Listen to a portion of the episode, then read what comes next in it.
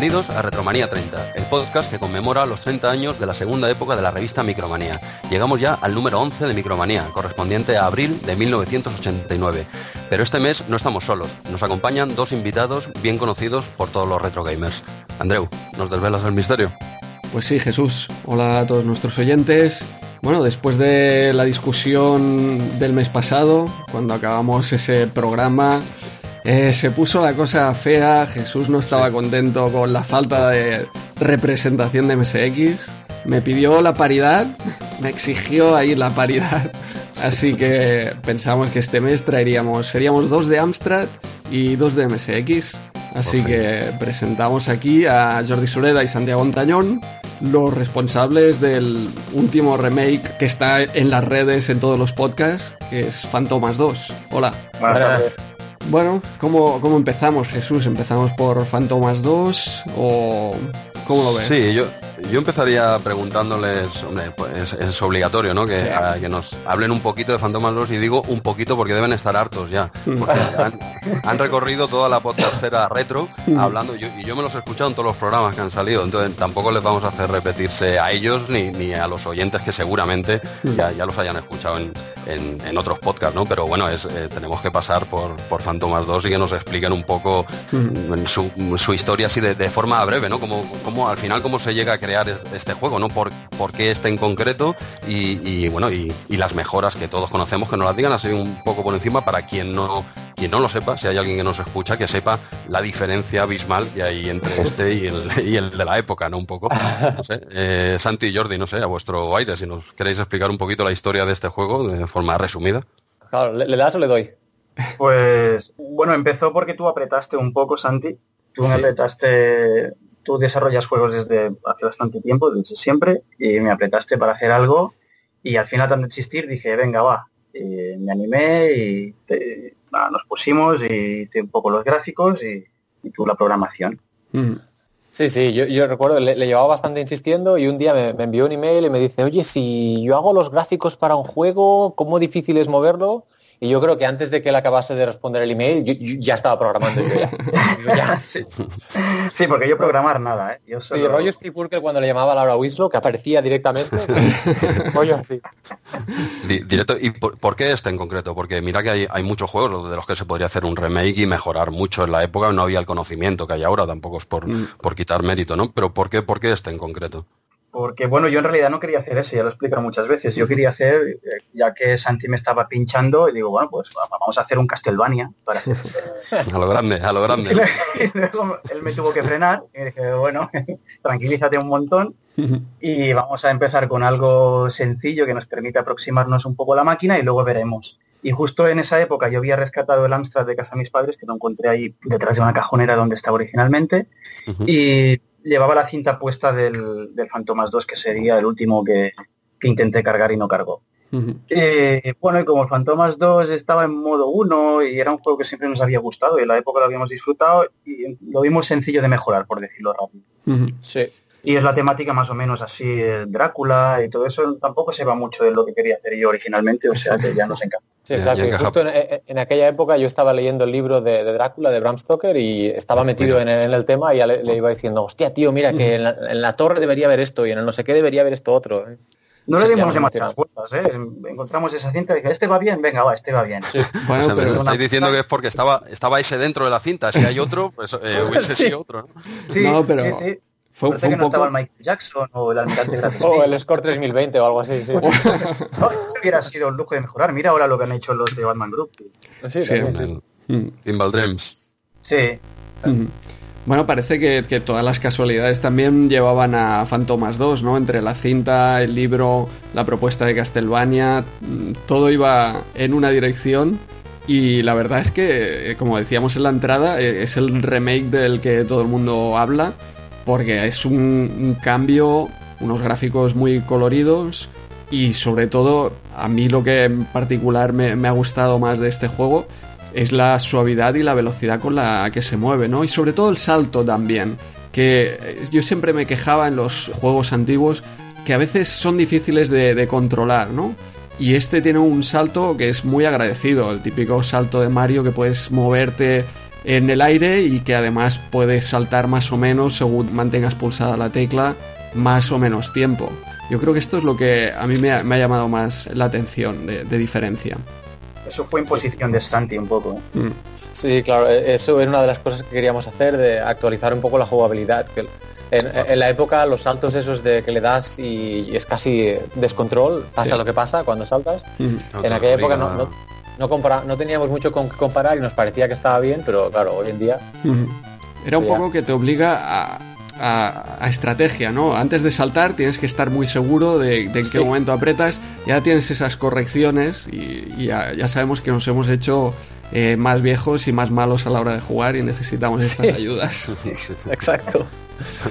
Básicamente sí, pero es que lo, convierte casi en otro juego. Es solo, ya no hablemos de, los gráficos y la presentación, la música, todo, ¿no? Pero el hecho simplemente, que no es poco, ¿eh? Mm. ese salto ya lo convierte prácticamente en otro juego, porque yo también odiaba esto, ¿eh? pero es lo, que, no sé si lo ha dicho Santi y Jordi, e, ese salto que prácticamente ya te obliga a, bueno, a, planificarlo todo, mm. porque, porque es un salto muy largo, si lo haces tienes que estar seguro todo el recorrido que va a hacer y tal, y que tú no tienes nada que hacer ahí en medio, ¿no? Ahora mm. lo hace mucho, en mi opinión, mucho más dinámico, ¿no? Porque puedes saltar, pero te giras, vas bien, no sé, para mí lo convierte en otro juego. Yo el otro, sinceramente, en la época fue de estos que probé, eché dos partidas y, poco más. ¿eh? Yo no, apenas tengo recuerdos del otro. Para mí es nuevo este juego prácticamente. pues nosotros le dimos bastante, ¿eh? estaba bien. Hostia, yo me lo pasé un millón de veces. yo no tenía en las copas del cementerio. Ah, recuerdo de horas y horas en la parte del cementerio y cayéndome, cayéndome, cayéndome. Dos cosas que teníamos claras, o tres con esto que has dicho ahora, es uno, el, el movimiento, la jugabilidad que estuviera mejorada, como lo del salto más consolidado. Dos, que no hubiera muertes dynamic, o sea, que no puedas quedarte en un sitio encallado y morir ahí infinitamente hasta, hasta reiniciar. Y la tercera es que, que las pantallas fueran fácilmente sorteables o un poco más amigables que las originales, que no fuera tan frustrante si no fuese una dificultad de estas, vamos, desquiciante, ¿no? Que te hacían, pues lo que me pasó a mí, ¿no? Que, lo pruebas un poquito, claro, si le echas horas vas avanzando, pero, pero es, para mí era muy, muy complicado. Este, este es más jugable, pero ojo, tampoco es un paseo, ¿eh? No, es un paseo. Yo me, he visto el, long play de, de J. Gonza y, madre mía, y ojo, ¿eh? yo he avanzado un poquito, pero ver a este hombre llegar a hacer las cosas que hace, de hombre, tampoco es un paseo precisamente. ¿eh? bueno, porque él, intenta hacer un nomis y muchas de las pantallas que él hace nomis, yo, yo pensábamos que era imposible. Y el tío dice, pero ¿cómo lo hace? Mira, hicimos dos o tres pantallas para palmar alguna vida porque si no era demasiado fácil y el tío se las ha hecho sin fallar. El tío no, sabíais ni que era posible, esto el código no, lo hace. claro. muy crack. Contamos con él para beta tester. Los beta testers y bueno, fue un lujo. ¿Descubrió algún bug así gracioso o algo? El de los pollos, ¿no, Santi? Sí, había algo de pollos, ahora no me acuerdo exactamente qué, pero sí que descubrió cosas, sí. es que me, parece ya que hace como un año ya del juego este. Wow. A la edad que tenemos ya, la, memoria, ya, ya, ya lo he descartado de la memoria y ya, ya no me acuerdo de nada. Yo creo que es que habéis hablado, no, os hemos preguntado ya tanto sobre el juego que ya, estáis, teniendo ganas, ganas de, pasar página. Pero bueno, oye, si me, me, comentáis un poquito la, edición esta física, ¿cómo se llama? La mm. Insane Edition, ¿puede ser? Con que es con el ataúd este y tal. Esto, no sé, ¿me explicáis esta locura? ¿Cómo, cómo lo lleváis a cabo? ¿Cómo, si ya, ya no quedan, ¿no? ¿Cómo, ¿Cómo funciona? Pues desconozco un poco cómo, cómo va esta edición. Eso fue porque, bueno, yo no tenía intención de sacar ninguna edición física, parecía. En principio iba a ser un juego para nosotros, para nosotros dos, y bueno, y liberarlo evidentemente para la comunidad, pero iba a servirnos un poco como para practicar, ¿no, Santi? Como de trampolín. Sí, sí, sí, Y tú sí, desde el principio tú siempre, tú siempre habías comentado de tener una cinta. Sí, porque cuando... yo, las ediciones físicas normalmente me las hace Matra y, hostia, me hace un montón de ilusión cuando, cuando la tengo en la mano. Y digo, ah, estaría mal. Pues sí, y hablando de esto improvisadamente, como más o menos como ahora, con Brácula y, Marcos, eh, estamos hablando que si las ediciones físicas ya no son como antes, que si no sé qué, que si no sé cuántos, y que antes se hacían con ilusión, y ahí me piqué un poco. Dije, venga, va, pues vamos a hacer algo algo un poco como en esa época, con el mismo cariño y con la misma dedicación que se hacían algunas ediciones de, Dynamic. Navy Moves estábamos comentando concretamente. Tomasteis un ejemplo fácil también, ¿eh? Porque la edición de Navy Moves, eh, ojo, ¿eh? Y, todo eso, como Santi me tenía tan privado de píxeles y me tenía tan tan tan puteado y, tan vigilando CAS y vigilando memorias y no sé qué, yo exploté y... Ah, ah vale, vale. Y se dice, esta es la mía, ¿no? Aquí, aquí puedo poner lo que quiera. Nadie va a decir nada. Y la carátula ocupa, no sé si 20 o 30 megas. Y luego hice dentro unos mapas y unos manuales que también ocupan 630 megas cada uno y aquí no picas nada. Todos los megas para mí. al final tienes que, explotar por algún lado, que, eh, entiendo que ya no está disponible o todavía es posible. es que, tío, esto las hago a mano. ah, amigo, ah, amigo. Los manipulados en imprenta son bastante costosos y las máquinas que los hacen, si no pasan un mínimo de, no sé, 500 o así, no, no les da ni para calibrar. Entonces, para pequeñas cantidades, te lo imprimes, te lo justifican y tú te lo doblas, te lo pegas y vas haciendo muy manualmente y se tarda un montón. Y son muy caras y se tarda un montón en hacer una. Y ya está. Los huevos, o sea que ya no. ya se ha, cerrado, ya la edición física esta ya se ha cerrado, entiendo. Se ha cerrado, a no ser. Tengo a dos personas que se han quedado fuera y si hubiera ocho más, no tienen mucha prisa, pues haría otra. Porque los pedidos ah. también los hacen de 10 en 10, si no, no entiendo. Vale, vale, estás haciendo un llamamiento a toda la, no, no, no, por favor. No, no, no. Lo contrario. Me has dicho que con 500 lo podemos tirar para esto. con 500 sale automático de máquina, con 500 ya... bueno, ahí, eh, ahí, lo dejamos, eh, ahí lo dejamos. Eh, con 500, ahí está nuestro Twitter, vuestra web. bueno, bueno, dejamos el dato ahí, ¿vale? El que quiera recoger el guante. De momento, mira, son 4.98, pues ya estamos Andreu y yo. No sé, que ya poco a poco ya nos vamos acercando a ese número. Bueno, pero quizá, quizá podéis aprovechar ¿no? y, meter en la misma edición el siguiente juego y así se suman. Eso, que se, queden con, las ganas un poco más y para el próximo que ya, que ya veremos de otra manera ya que, vaya adelante. Y ese, próximo que hablamos, ¿tenéis alguna idea de qué puede ser? Tirando ahí de la lengua. Me encanta que me hagas esta pregunta. Sí, hombre, si, no, si no lo has dicho a micro cerrado, ya lo puedes decir en abierto ahora, hombre. A la gente le, le gustará escuchar. adelante, adelante, te doy paso.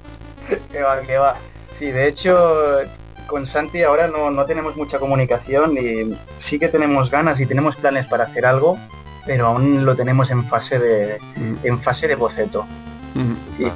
¿Qué, tipo de boceto? ¿Qué tipo de boceto estaríamos hablando? Pues, eh, diseñando títeres. Bien. Ah, Pero sería, sería un juego nuevo, no remake. Un juego nuevo, sí, esa es la intención. tipo Castlevania, digamos. ¿Qué va, qué va? El Castlevania todavía no me deja el Santi hacer el Castlevania. Eso más adelante, cuando ya seamos, seamos expertos. Bueno, y el, sistema, el sistema lo podéis decir, repetiréis en Amstrad, eh, vuestra idea, ¿eh? al menos luego pasará lo que pase, ¿no? Pero para Amstrad, en exclusiva, MSX, por fin, que tenemos toda la comunidad MSX aquí esperando. Exclusiva CPC. Todo lo que sea con Santi y conmigo va a ser para CPC. Y lo de yo, yo una cosa que se basta. Yo una cosa que tengo pensada, que no, no, se lo he dicho a Jordi nunca, pero el, el, siguiente, yo no, descartaría mientras él va haciendo gráficos de CPC, yo hacer conversiones a MSX. Ah, amigo. ¿qué dices? Multisistema. ¿Qué usurpación es esta? Estoy diseñando para MSX. Aproveché mis diseños para un MSX. Exacto. Por fin, por fin se habla de MSX en este podcast y no, estoy solo, esta vez no estoy solo. Santi, gracias por echarme un cable. Tú sabes lo que he sufrido todo este año aquí, solo. Se, confirma que habrá downgrade a MSX entonces te voy a pasar los tiles a Santi, te voy a pasar los tiles a un solo color. Con color clash. Tú imagínate el Fantomas 3.0 para el MSX2, sería una locura. mejorar todavía ese juego en, MSX2, que hay, que hay margen, como todos sabemos, ¿eh? y, no sé, no sé, eh, estaría, estaría bien. Bueno, Santi, eh, si nos quieres hablar así un poquito, nada, por encima, de, claro, tú tienes una trayectoria ya en MSX muy importante y desde hace bastantes años, vamos, que tú no, no eres nuevo en esto. bueno, sí, la verdad es que lo primero que empecé ya estamos, no me acuerdo qué año sería, debía ser el 2002 o algo así, en la época de los remakes. Habíamos hecho un montón de remakes del Maze of Values, del F1 Spirit, del Road Fighter, y nos quedamos a medias, ah, y del, del Goonies, y nos quedamos a medias de hacer uno del, uh, del Nightmare, que se quedó así a medias y no llegó a salir nunca, pero bueno. Pero hablas de hablas, perdona, para en Windows, ¿no? Dijéramos. Sí, sí, exacto. Remakes de juegos de MSX para Windows, eso es por lo que empecé. Y después durante casi como un yo que sé cuántos años, a lo mejor 10 años no hice nada. Y un día me dio por, por, programar para MSX y bueno, sí, ya creo que cuatro ya, ¿no? El Transball, el, el Tales of Popolon, el Expelunker y el último es el X Racing, que es uno de coches que, bueno, no me dio tiempo mucho de acabarlo tal y como me habría, gustado, pero bueno, hay una versión por ahí que me gustaría pulir un poco más para... Es muy bueno, es el, X Racing, es, muy bueno, o sea, me, recuerda mucho al Supercars de Amiga. Exacto, exacto. Eh, así, en vista aérea es, un juegazo. Este, este tengo, tenía una duda referente a este juego. Eh, ¿Lo has presentado a la MSX Dev 2018, puede ser? Exacto, sí, exacto. ¿Y puede ser que el día 11 de abril se sepa el ganador? ¿O, ya se sabe o cómo está esto? Hombre, si, fuese por, mí, yo ya te anuncio ya que ya el X Racing, por supuesto. Pero los resultados salen el 11 de abril o, lo, he, lo he visto yo ah, mal esto. Pues, es que no, me, ha quedado. Pues la verdad es que no lo sé. Eso, eh, la, competición, eso lo lleva con Amito y, ¿quién es la otra persona? Creo que John Hassing. Ah, creo. No estoy seguro ahora. Pero la, verdad es que no, no, he mirado mucho de fechas y eso. Yo lo envié y ya me... Y... Pues me ha parecido leer, si no me equivoco, ¿eh? que, es muy posible también, pero me ha parecido leer que el día 11 de abril salía el, ganador de la MSXD de, de, 2018. O sea que a 10 días prácticamente de salir este podcast, en principio se anuncia el ganador. Si no lo he entendido yo mal, ¿eh? Ojo. Bueno, pero hay algunos otros juegos en la edición que están muy bien. no sé si habéis probado otros juegos, pero ah, hay un par de... Del chico este japonés, de Nobuaki Washio, el Shoulder Blade y ahora el otro no me acuerdo cómo se llama, que está muy bien. Está el, el Barnas X, que está bastante bien. ¿Y qué otros hay? Ahora no me acuerdo. Hay algunos juegos que están bastante bien en esta edición. Sí, sí, pues habrá que echarle un tiempo. Yo el que probé este, el, X Racing, es espectacular. Bueno, el, el Spelunker también es un juegazo. ¿eh? Eh, aquí también tenía una duda referente. Eh, tenías dos juegos, que es el Spelunker y el Tales of Popolon. Los dos los presentaste en la MSX de, de 2017, ¿verdad? Pues Sí, exacto. quedaste primero y tercero. correcto, correcto. es un poco abusar, ¿no? es un poco abusar, ¿no? Y en, realidad quería enviar tres, pero se me acabó el tiempo. El X Racing es la tercera idea que se me quedó en el tintero. Ocupar el podium tú solo, que sentarte en el podium. Madre mía, es que estuve mirando un poco los resultados, digo, me, digo, me tengo que estar equivocando, lo tengo que estar leyendo mal. Esto no puede, puede ser.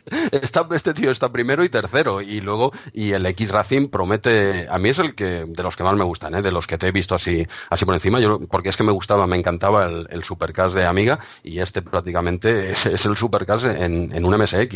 Es que pues, pues, exacto, el Supercast de hecho era, era mi referencia, y pues si, te acuerdas, si te acuerdas del logo del Supercars, el, tipo de letra del título del X Racing, intenté imitar un poco el del Supercars para, para que se vea el guiño.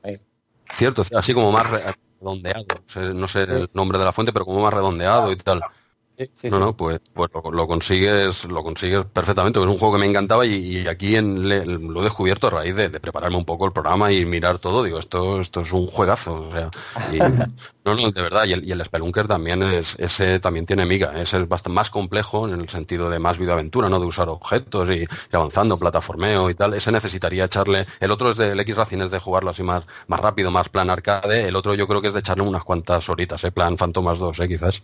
sí, el, el el Spelunker hay que, hay, que, hay que aprender a jugar, es más complicado, sí, sí. Es, bastante complejo. Sí, sí, espectacular. Y luego también los juegos que comentabas al inicio eran remakes de PC, un poco eh, lo que has hecho, el F1 Spirit y Road Fighter, también van en la línea de este X-Racing, ¿no?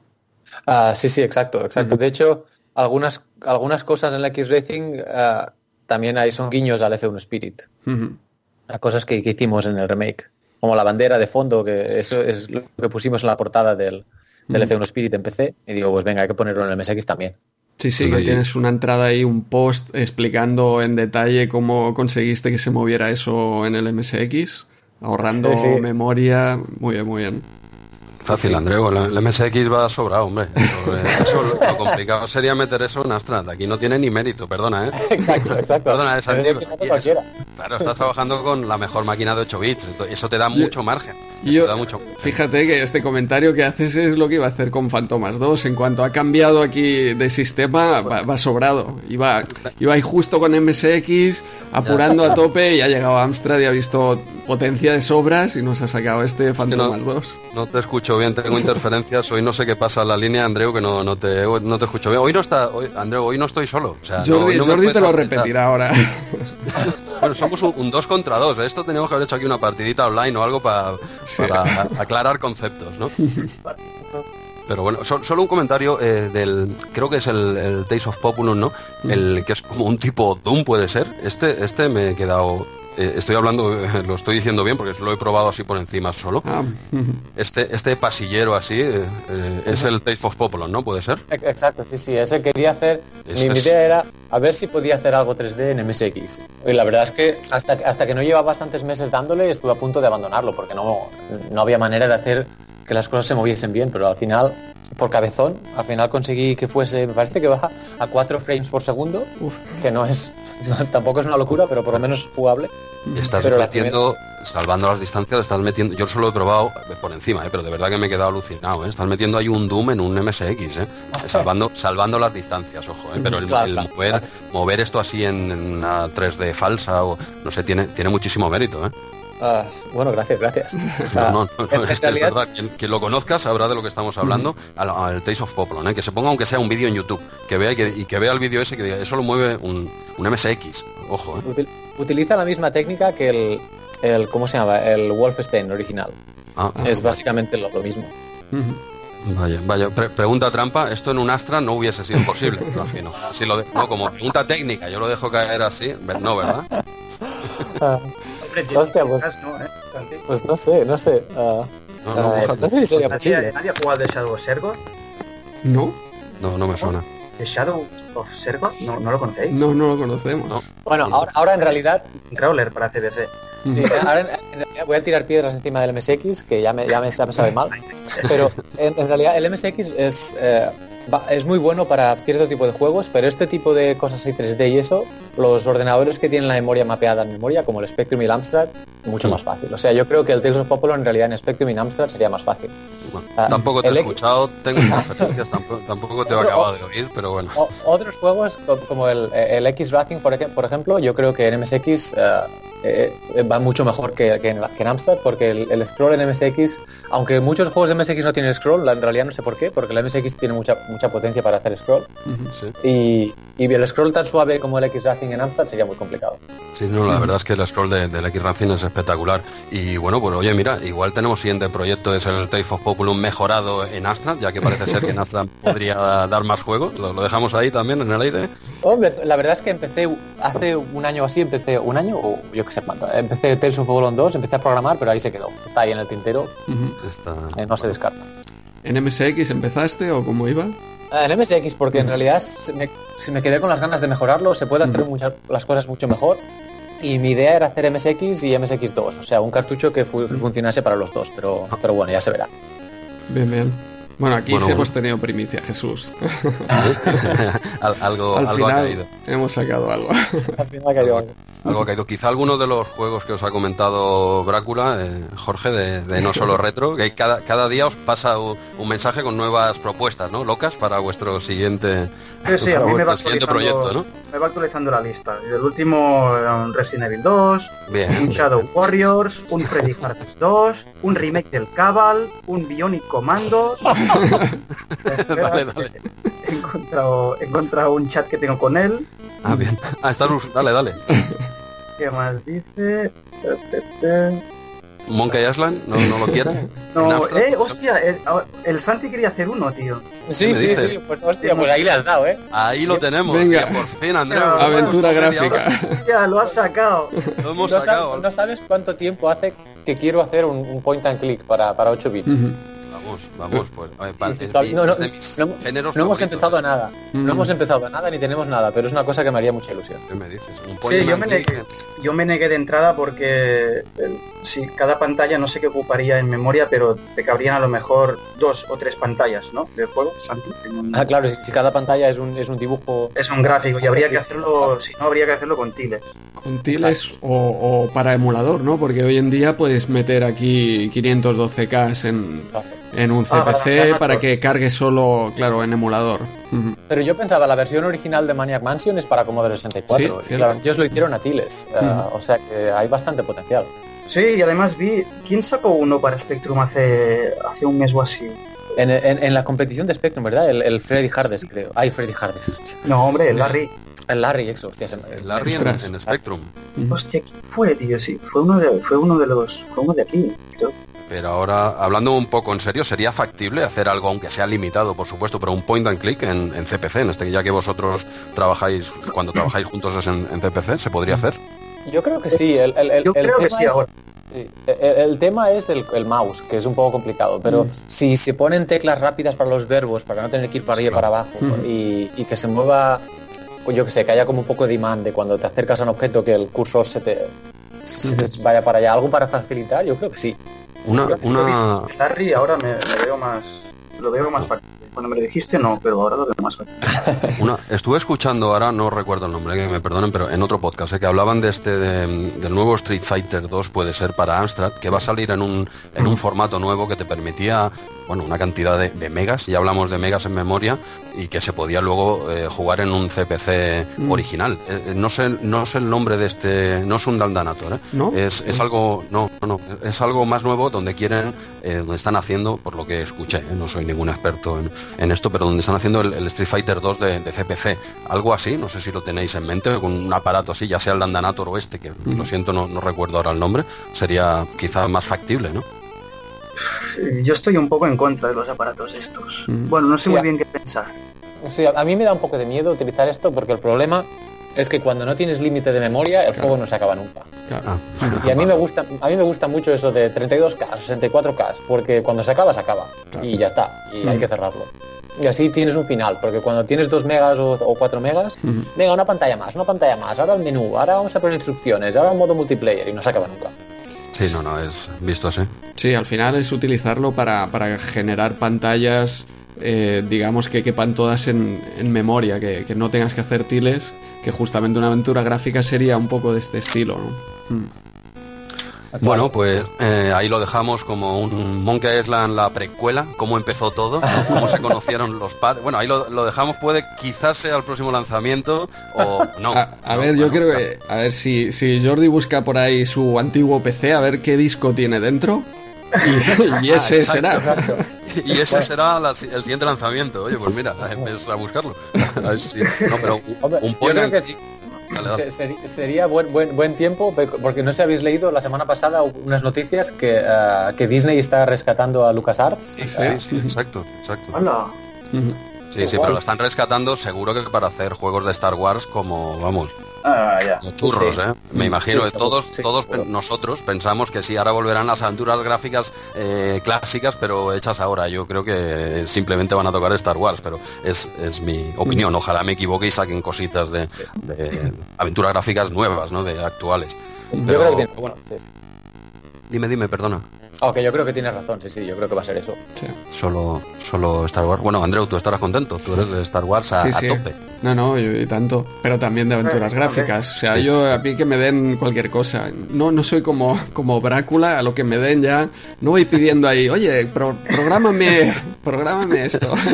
es, es, una, es una máquina este tío, y lo mencionaremos más veces en el programa, un poquito, poquito más para adelante. Bueno, pues eh, no sé, ya que tenemos, hemos hablado un poquito así, una pequeña entrada con nuestros invitados. Les hemos sacado por fin el próximo lanzamiento, que todos los podcasts iban, iban detrás, al final lo hemos sacado nosotros, que es Monkey Island, la precuela. No, no, no, Esto, mira, cuando acabemos de grabar voy a subir un Twitter ya con la primicia foto.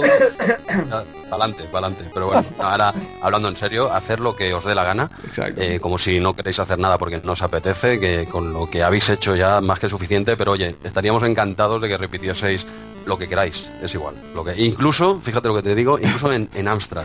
Fíjate dónde, dónde estoy ya tirando, ¿eh? estoy siendo muy educado. Hasta en Amstrad me gusta lo que hacéis. Lo estás apreciando. Ahora el Amstrad estás pudiendo apreciarlo ya. Un poco, la verdad es que estoy disfrutando el Amstrad 30 años después.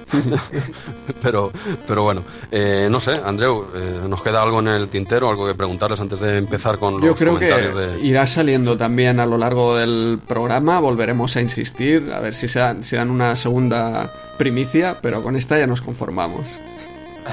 Sí, sí, ya, ya lo tenemos, ya lo tenemos. No sé, queréis añadir, eh, por supuesto, nos queda el programa entero para que comentéis lo que os dé la gana, ¿vale? Eh, si os parece bien, pasaríamos a hacer los comentarios de, de iVox un poquito comentarios de iVoox, comentarios de Twitter y bueno, empezamos, eh, lo haremos rápido y empezamos ya a analizar la, micromanía de, este mes. ¿Le habéis echado un ojo? ¿Habéis hecho los deberes o qué? Sí, sí, sí.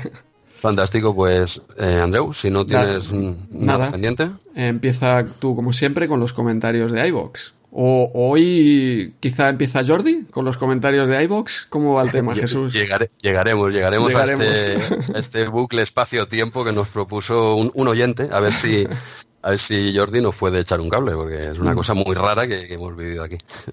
Pero bueno, e, empezamos por los comentarios de, de iVoox. Nos quedó pendiente, porque lo grabamos, se escribió después de grabarlo, en un comentario de, del número 9, ¿vale? Que es Stromberg y, que, y nos dice que nos, bueno, nos felicita por el programa y dice estar de acuerdo con nuestros comentarios sobre las aventuras conversacionales que hablamos en, en, el capítulo 9 y comenta que bueno que yo también soy de los que se quedaba como un panoli en la primera pantalla de Don Quijote pero pienso que si me pillan un poco más mayor me hubiesen gustado. Bueno esto es bastante genérico nuestro pensamiento las aventuras conversacionales yo creo que eh, con cierta edad cuando se aprecian. A mí de pequeño la verdad es que no me entraron ¿eh? tampoco soy un gran aficionado aunque el point and click me, me encanta ¿eh? bueno y, y, acaba diciendo que, que Jen de Nacho Ruiz fue el primer juego de Dynamic, ¿eh? que se vendía como un programa de diseño llamado Artist. Esto lo, desconocía. Y el último mensaje de Retromanía 9 lo escribe La Rata Miserable. Se, llama, eh, Santi Jordi se llama así, ¿eh? no estoy insultando.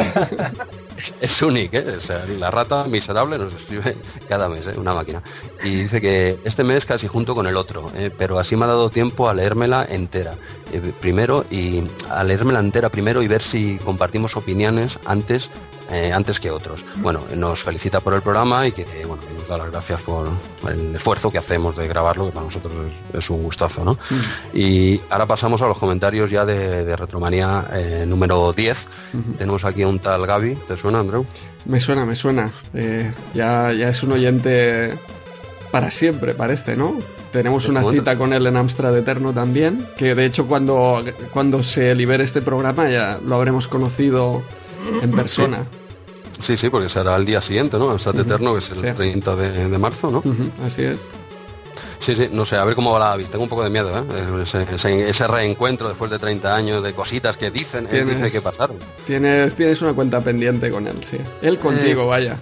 Bueno, no sé, no sé. Yo me lo te digo que yo hasta que no lo vea en el bar, es que me nos comentó que dice que yo le hice que tiene una herida mía en la cadera desde hace 30 años por un partido de fútbol, bueno, unos partidos que jugamos cuando eran, éramos críos, no, no es coña, ¿eh? Sí, sí, sí de, sí, sí, de unos campeonatos que se ve que nos conocemos de pequeños y nos escuchó. Dice, no puede ser que estos dos sean aquellos y tal. Nos envió un correo. Yo, Jesús, te, ha estado buscando por la web todo, este tiempo y ha dicho, ostras, por fin aparece rastro de, aquel Jesús.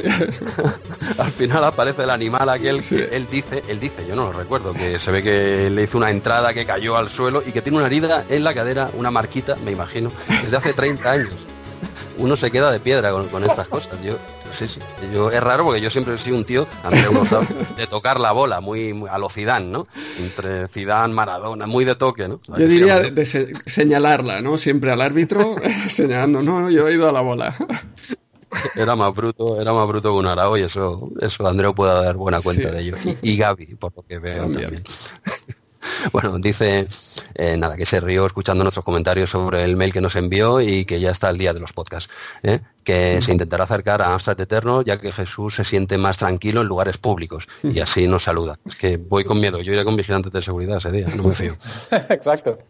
Bueno, no me fío, no Y que quizás se cobre daños y perjuicios con un par de micromanías expuestas. Y bueno, ya veremos, yo tendré que estar todo el día, ya me han amenazado. Hay varios comentarios, Jesús, sobre tus micromanías. Hay varios comentarios que van a, por, van a por mis revistas, ¿eh? ya saben que las voy a poner ahí, pero bueno, las 80. Y bueno, nos no felicita por, por el programa, gracias Gaby otra vez por ponerte en contacto con nosotros. Bueno, pasamos al siguiente comentario que es de Fran Pulido Silva y dice, vaya hombre, empezamos fuerte. Dice, dice ser CP0 muy agradecido con el programa porque le permite rememorar su infancia y lo feliz que le hicieron su Amstrad y sus micromanías. Nos comenta el pique que tenía con su primo poseedor de un MSX, ojo, y dice que somos muy grandes, me imagino que se refiere a la edad que habla de la edad, ¿no? Somos muy grandes y que el podcast le parece muy ameno y divertido. Eh, dice que cada vez son más los que están con Andreu, ojo, y que Jesús no oculte su amor secreto por el CPC, que quizás no fue el mejor de 8 bits, pero sí el que hizo más felices a los niños. Y nos agradece el podcast. Yo no sé, no sé ni qué, algo que, comentar, Andreu. Bueno, que todos los MSXeros os estáis viniendo aquí al CPC. Tenemos dos ejemplos hoy aquí. Tú y Bueno, bueno, tanto como irnos al CPC. No, acercaros, acercaros. Exacto, acercar. Nunca, nunca vamos a dejar al MSX, está bien. Eh, nosotros no somos como vosotros, nosotros abrimos los brazos a todos los sistemas. Nosotros también. Sí. Claro, claro, claro. Yo soy bisexual. En cuanto a videojuegos retro. Vale, vale, ha quedado claro. Ha quedado muy claro que hay que disfrutar con todos los sistemas Twitch. Y si con 40 tacos eh, hay alguno que de verdad aún se moleste por estas chorradas, mm. es que tiene que hay, un problema ahí de por medio. ¿eh? Pero, bueno, oye, pero que está bien hacer coña, hombre, entre sistemas y tal. Y, pero bueno, lo que, lo que sí que he dicho en serio es que el MSX fue el mejor de 8 bits. Eso es lo único que he dicho en serio todo el programa. dicho, dicho, dicho lo dicho, sí, sigo avanzando, ¿vale? Venga. Tenemos otro mensaje, eh, esta vez es López Cartes.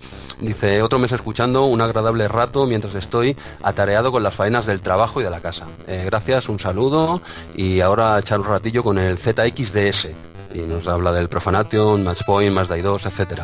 Eh, luego en un segundo mensaje nos dice que es la Nintendo DSi XL, eh, que a los 47 tacos la vista no perdona.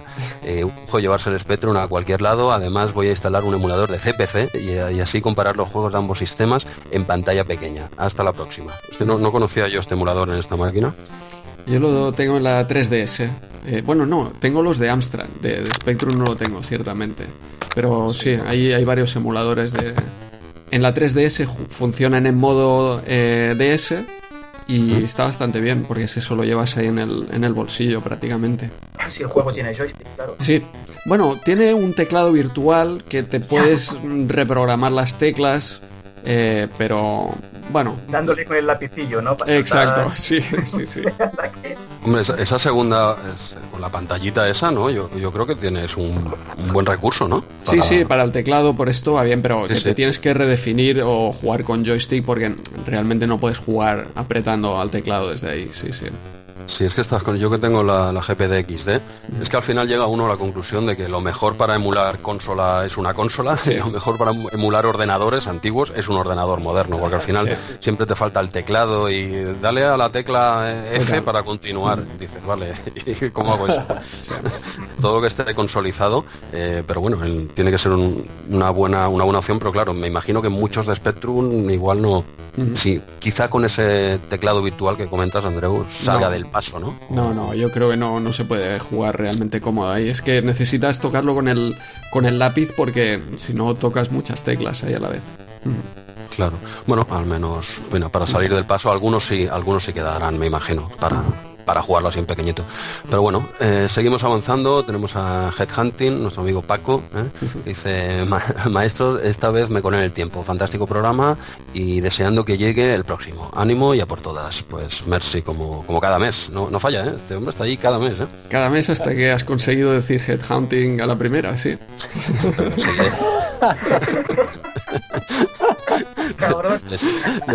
sí, ahí está. No, está, tiene resquemor. Estamos, hoy está viendo la realidad de los 8 bits. Le está doliendo. Le está doliendo. No, se ha venido arriba. Está, está, yo sé que lo lleva ahí dentro y alguna más me va a caer durante el programa, pero, pero bueno. ¿Quieres, decir tú el nombre del siguiente, que es Bergamanataka? ¿Eh? Venga, ya, lo has dicho este también a la primera. Este, eh, sí, sí, llevo toda la mañana, llevo estamos grabando aquí media tarde. es que estos dos mamones me lo ponen difícil cada mes, ¿eh? Pero bueno. Yo, pero eh, una cosa que les quería explicar a Santi y a Jordi es que cada mes le cuesta decir esto. Yo siempre le dejo estos momentos porque es el momento divertido. Yo le digo, tú, tú tranquilo, dilo dos o tres veces y yo edito y dejo, dejo la mejor. Y siempre acabo dejando la peor. Es el momento top de audiencia. Es el momento top. En el podcast es el que más, el, minuto más escuchado, ¿no? Bueno, me parece, Santi, yo creo que podemos acabar el podcast tuyo a solas, como Dios manda, ¿eh? si te parece, porque poner un poco de señ. Sí, va, a haber una excisión aquí. Sí, porque esto veo que no, no va a ningún lado, ¿eh? no va a ningún lado. Pero bueno, ya, ya hablaremos en privado, Andreu. bueno, pues nos comentaba que cada vez mejor, eh, hasta la escena final eh, lo habéis logrado. ¿Sabes a lo que se refiere, Andreu? No sé, yo mm, no he oído quejas, ¿no? No creo que se nos colara aquella discusión que, que acabamos de comentar. No sé, creo, creo que salió a la luz, ahora, ahora te hablo en serio, ¿eh? creo que salió a la luz la, discusión durísima que tuviste, no editaste bien, porque estabas en caliente. Quedó el micro en abierto. Quedó el micro en abierto, ha habido gente que lo ha escuchado, ¿eh? ahí lo dejo. ¿eh? Vale, vale. y bueno, y nada, que le gustó eso, y nada, eh, sigo echando, esto es cierto, eh, sigo echando de menos dejar caer el nombre del juego del que habláis por si nos perdemos eh, en el hilo de un comentario de bastantes minutos. Por lo demás, progresa adecuadamente. Es verdad, eso también me pasa a mí en algunos podcasts, que cuando hablas, se habla mucho rato de, un juego, al final dices, ¿de qué juego están hablando? Porque igual estás lavando los platos, haciendo cualquier cosa y es verdad que a veces pierdes un, poco el hilo. No sé si a vosotros os ha pasado o somos nosotros. Sí, sí. Habrá que sí, porque además si lo escuchas en varios días, como es mi caso, yendo a la compra en el coche o a buscar al niño o así, sigue la conversación y dices, ¿de qué juego estaban hablando? y con que además llevas como tres o cuatro podcasts en paralelo, tengo uno en el móvil, uno de trabajo, otro en casa y ya no sé, ya no sé ni dónde está, ¿verdad? Eso. Nos ha, ha pasado, a mí me ha pasado eso y lo echo para atrás, digo, no, es que quiero saber porque me interesa, quiero saber el nombre. Y te pegas como un minuto o dos buscándolo, encuentras el nombre, vuelves al punto en el que seguían hablando y a los 10 segundos dicen el nombre. nos a mí me ha pasado unas cuantas veces, dice, no me jodas, de verdad. O sea, llevo aquí dos minutos buscando el nombre y lo iban a decir 10 segundos después. Eso no lo digo en coña, ¿eh? Lo que sí que me ha pasado es en el coche, esto mismo me pasó ayer, buscando en, lo mismo, ¿eh? ¿De qué, ¿De qué juego están hablando? Tiro para atrás, para atrás, para atrás, lo encuentro, digo, vale, hostia, perfecto, tiro para adelante, digo, vale, aquí estaba, lo retomo donde estaba, perfecto, ha llegado a su destino. y, me, volverá a pasar mañana cuando ya no el coche digo, hostia, ¿dónde estaba otra vez? No, no, pues es verdad, ya no lo, no lo ha comentado varias veces, tienes razón, pero también digo que, que cuando estás aquí hablando, liado y tal, ciertas cosas no te acuerdas. ¿eh? Tendría que ponerme aquí una, notita, pero, pero es verdad, me pasa como oyente, pero en cambio cuando lo grabas eh, se te pasa. Es verdad que a veces te pegas cascando 10 minutos de un juego y no, nada más has dicho el nombre al principio. Intentaremos mejorar eso. Pendientes tú Santi, que no tenemos tanta presión. bien. Exacto, estáis ahí. bien, bien hecho. Bueno, pasamos al César Fernández Rodríguez y bueno, que dice que el, el truco del Street Poker 2 Plus fue simplemente escuchando la cinta y apuntando los numeritos en el contador de la cinta. ¿eh? Nos aclara que la parte final que comentamos sobre Roger Rabbit se corresponde con el final de la película. Nos dice que sigamos así y que lo hacemos muy bien, nos felicita por el programa y se, lo agradecemos. Sí, sí es verdad que, yo ya no recordaba, hablamos del juego Roger Rabbit, la película la vi hace un montón de años, a ti te pasaba igual, Andreu. Sí, sí, no, no recordaba y estábamos comentando el final del juego así un poco loco y tal, no, que no nos gustase, ¿no? Pero no le veíamos mucha coherencia y bueno, ya nos aclara que, es que claro, sigue el relato exacto del final de la película que ya de por sí era muy loca, pero es que hace muchos años que, que no que no la vimos. Y tengo un comentario aquí que no sé si pasar lo que porque vamos muy mal de tiempo, pero voy a leerlo. Es de un tal Jordi, Jordi Sureda. Esto lo cortas luego, Andreu, porque nos estamos pasando mucho del tiempo. Hay que dejar un rato a, los invitados hoy, entonces, claro. Es nos, nos, escribe aquí un tal Jordi Sureda y nos dice eh, gracias por otro nuevo podcast para amantes del CPC. Ahí empieza duro, ¿eh? dice que lo ha disfrutado mucho y más que espera disfrutar el próximo. No sé por qué será. Eh, dice, Andreu, ya les dejaremos un rato a Santi y a Jesús para, para que practiquen un poco el unanismo MSXero mutuo. ¿eh? Bueno, esto no entiendo nada yo de aquí. Tendremos que ser un poco benévolos. Eh, dice que ya está preparando el babero para visitar la exposición de micromanías en Amsterdam de Eterno y así no empapar de babas las revistas de Jesús. Y acaba diciendo, eh, charlamos dentro de unos días, o a lo mejor charlamos hoy. Si leéis esto en antena, sería una paradoja temporal. no sé, yo me he vuelto loco con este mensaje. Habla de muchas cosas este tío. ¿eh? Bueno, te, hago un resumen, que, que MSX ya lo hemos visto hasta este punto y a partir de aquí para abajo ya no no, hace falta volver a hablar. Lo siguiente, que vigiles tus micromanías, Jesús. Sí, sí, es, la segunda amenaza, es la segunda amenaza. Oh, no, no, ninguna amenaza. Ya viste ayer que me porté bien y totalmente respeto y muy muy bien. Hablando, estuvo bien. ah, vale, que estamos en una... Esto de la paradoja del tiempo, ya cuando hay películas que hablan de esto, de, viajes en el tiempo, me vuelvo loco, pero ya viviéndolo yo mismo, ya esto ya no sé por dónde pillar. claro, fue ayer, ya... Nos vimos ayer, ¿no? Sí. Eh, eh, nos conocimos por te llevaste, ¿Cuántas te llevaste? Exacto, me faltan 12, ¿sabes algo? No, sé nada. Y, mejor porque si mi mujer se entera que tengo 12 micromanías aquí en casa ya me echa. vale, vale, tendré que ir a buscar a Gaby, igual las tiene él, no sé, algo, algo es más muy regreso, muy regreso al futuro. Bueno, pues decirle a este tal Jordi que, aunque aprete con lo de CPC, para un podcast de CPC, a pesar de eso, que muchas gracias por, por escribir Jordi, de un detallazo, tío.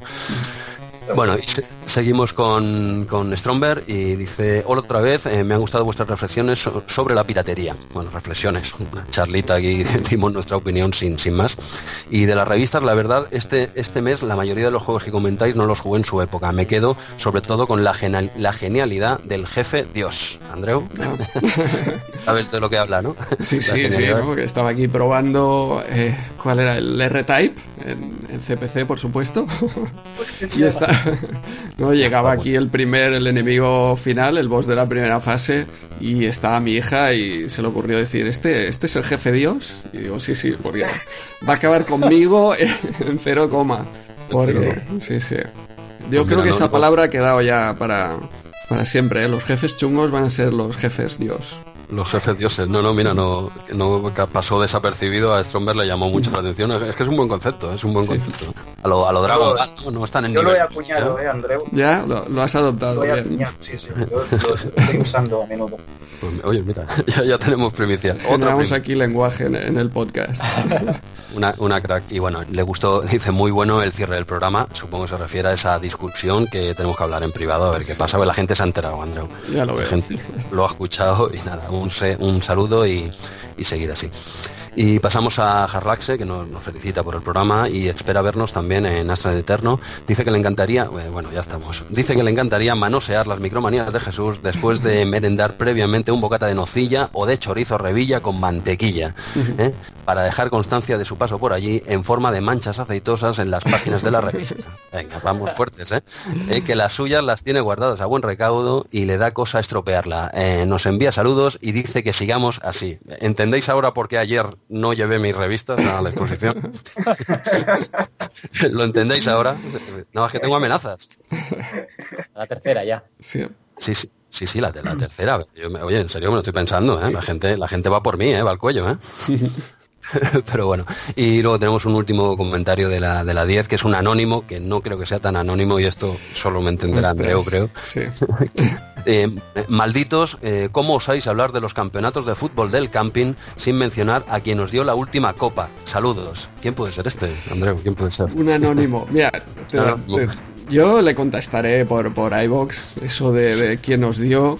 Bueno, lo que recuerdo sí es en las semifinales, no sé si fue la última copa, hubo un córner, el portero contrario le entregó la pelota en mano para que sacara el córner y yo ya estaba delante de la portería, no dejó llegar al portero y me pasó la pelota para meter gol en un gesto un poco poco, poco elegante, pero...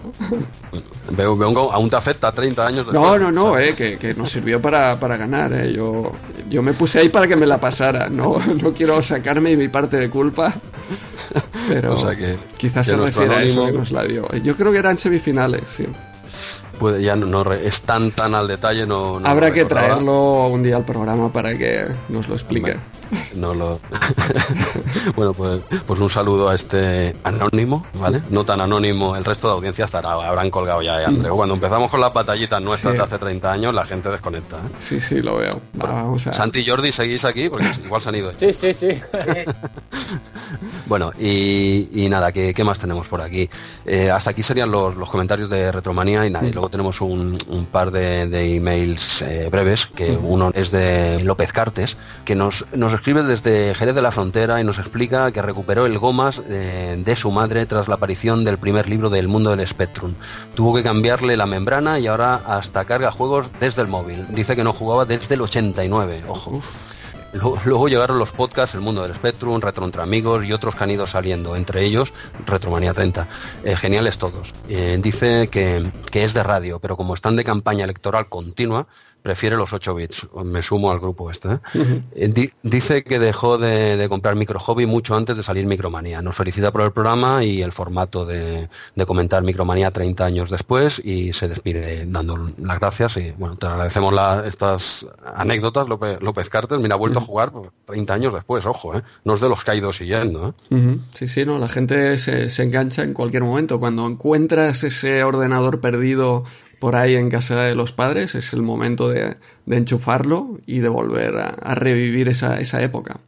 Sí, sí, pero claro, nosotros quizás somos más, no, no nos hemos ido nunca, ¿no? Tendrás tus épocas de más, menos, pero siempre mm. más o menos has estado ahí. Pero gente que, que a raíz de escucharnos, nuestro podcast, por supuesto, eh, cualquiera, ¿no? Que, que, le pique el gusanillo otra vez de coger esas máquinas 30 años después, tiene, no sé, para mí tiene mucho mérito, ¿no? Eso en parte, en parte, por, por lo que se hacen estas cosas, ¿no? pero, pero bueno, y tenemos ya... Eh, un último mensaje eh, de Enrique con el sugerente título Retromensaje, ¿vale? Nos aclara una duda que, que tenía hace varios, que la tenía yo, hace varios programas sobre la ubicación de un salón recreativo en la Costa Brava. En dicho salón se podía ver el dibujo, dibujo de pintura en una de sus paredes. Dicho dibujo era una mezcla entre sol negro y lorna. Nos dice que dicho local sigue abierto, pero con máquinas nuevas, que según él me parecen llamativas, pero tristemente funcionan con tiempo limitado y expendedora de tickets, por lo que para mí son otra cosa. Y no solo eso, nos deja el link de dos vídeos subidos a YouTube en 2014, donde se puede apreciar el mencionado salón. Nos conoció a través de No Solo Retro, como, tantos, y nos felicita por el programa. Sí, sí, ese salón, hostia, la gente, eh, al final parece que te escucha y todo, eh, nos envió el un enlace y todo, y se ve la pared donde hice la foto esa en pintura, que tiene muy, muy llamativa, y se, ve, se ve al fondo, ya le, contestamos y se lo agradecimos. Un, detallazo, el tío nos, envió los links. Vale, y eh, Andreu, antes de, pasar a, los comentarios de Twitter, eh, decir que, mira, a raíz de, hablando de, Brácula, que, hemos hablado antes, va a salir hoy, va a salir bastante, hoy somos cinco en el programa, me parece, ¿vale? Nos, hizo una sugerencia en privado, dice, oye, eh, ¿admitís también audio comentarios? Digo, pues mira, es algo que no, lo habíamos planteado todavía, pero bueno, se puede decir en el programa a ver, a ver qué tal. Y él nos envía un ejemplo que, que quizá no se debería tomar tan como un ejemplo y que, no me entienda mal. ¿eh? ¿vale? Simplemente lo digo porque él engloba varios, varias revistas, pues sería el primero, ¿vale? Entonces él nos engloba varios, de varias revistas, diferentes comentarios, y bueno, y digo, pues bueno, se puede probar, ¿no? Eh, comentarios, si alguien nos quiere enviar audio comentarios a, nuestro correo, eh, que es eh, rm30podcast.gmail.com, de comentarios de, un minutito, ¿vale? Algo rápido, alguna anécdota rápida, algún, algún detallito, ¿vale? nosotros vamos a poner ahora el, el de Jorge, que es un poco más extenso, pero bueno, es el primero, la idea fue suya y estamos hablando de un tío que te hace podcast de ocho horas, ¿vale? O sea que resumirlo. Un minuto, claro. ¿Perdona? que no te iba a hacer un comentario de minuto. Puesto que no. De hecho, de hecho ha, englobado dos revistas en cuatro minutos, o sea, dos minutos por revista. Esto para este tío es, es, es la hostia y, lo, y lo, ya lo, ahora, ahora mismo lo vamos a escuchar, ¿vale? Y nos redacta pues paso por paso lo que él ha creído conveniente. Eh, no tienen por qué ser sobre la revista, puede ser sobre anécdotas que tengáis, eh, algo así breve, ¿vale? Mm. Comentarios de un minutito para subirlos al programa. 30, segundos, un minuto, ¿no? Máximo, Jesús. un minuto máximo, un minuto máximo Sí, no se trata de, eh, bueno, para no hacerlo tampoco muy largo, pero a, Jorge, a Jorge se lo permitimos todo porque es un crack y es el que se ha inventado esta sección. O sea que si te parece bien, le, puedes dar al play, Andreu, y lo escuchamos. Hola a todos los amigos de Retomanía 30, soy Brácula y aquí vengo a dejar mi combo personal. Micromanía número 9, sensacional portada, Sly, ahí dándolo todo. También que decir, eh, una colaboración magnífica de Rafael Rueda en su 7 Rambo 3, yo me llevé un poco de chasco porque yo cuando llego a casa el título pensaba que, guardo, mando, tal, aquello verlo en vista cenital, que coge objetos, no sé qué, ¡puf! Bajón de tensión, pero que no, no, no, no, no. Si empiezas a rascar en la superficie, verás que, como bien habéis dicho, la comparación sea un poquito de aquella manera eh, con Metal Gear particular. Así que nada, juego totalmente recomendable. La película igual, juego fantasma, eh, sobre todo el duelo final, tanque versus helicóptero, pero es una peli que, te echas ese rato. Mm, yo coincido con vosotros, aunque tiene detallitos de tema de noche, entrar en cantinas, etcétera, etcétera, a mí no me Sé que es uno de los juegos de, de Bisarma, mi compi Bisarma, aquí no, no puedo llevarle la Así que bueno, para acabar de Batman de KP Crusade, para mí Batman de Movie es el Batman de los... Yo lo siento mucho por el de Ritman, pero yo con The Más. Pasamos a la siguiente. Eh, mi compañía número 10. Portadón. Portadón de, de PD. Otra vez Tuareg. Y qué comentar más adelante. Dragón Ninja. Otra conversión. Yo me llevé un pesco. ¿Qué pasaba? Había un bar debajo de mi casa. Tenía un Dragón Ninja. De jugarle todos los días a darme la conversión de, de Imagine. Pues te quedas un poco frío. Pero hay que decir que para mí la mejor de los también una dificultad muy medida, si le das es bastante pasable. Y el tema de las voces, si no recuerdo mal, cuando te matan, pega un gritito y cuando matas al enemigo final dice I'm bad. Dragon Ninja, juego maravilloso de Datais. Más eh, R-Type, nos clavaron una conversión, cutre conversión de Spectre. Luego nos reshacimos un poco con el remake de Asterix, pero hay que ser justo, ese era el R-Type. Así que para acabar, pues con dos juegos. Well Le Mans, que a J. González me parece un dios jugando a las Yo lo he intentado y no hay más de que caiga. Un juego de coches muy, muy.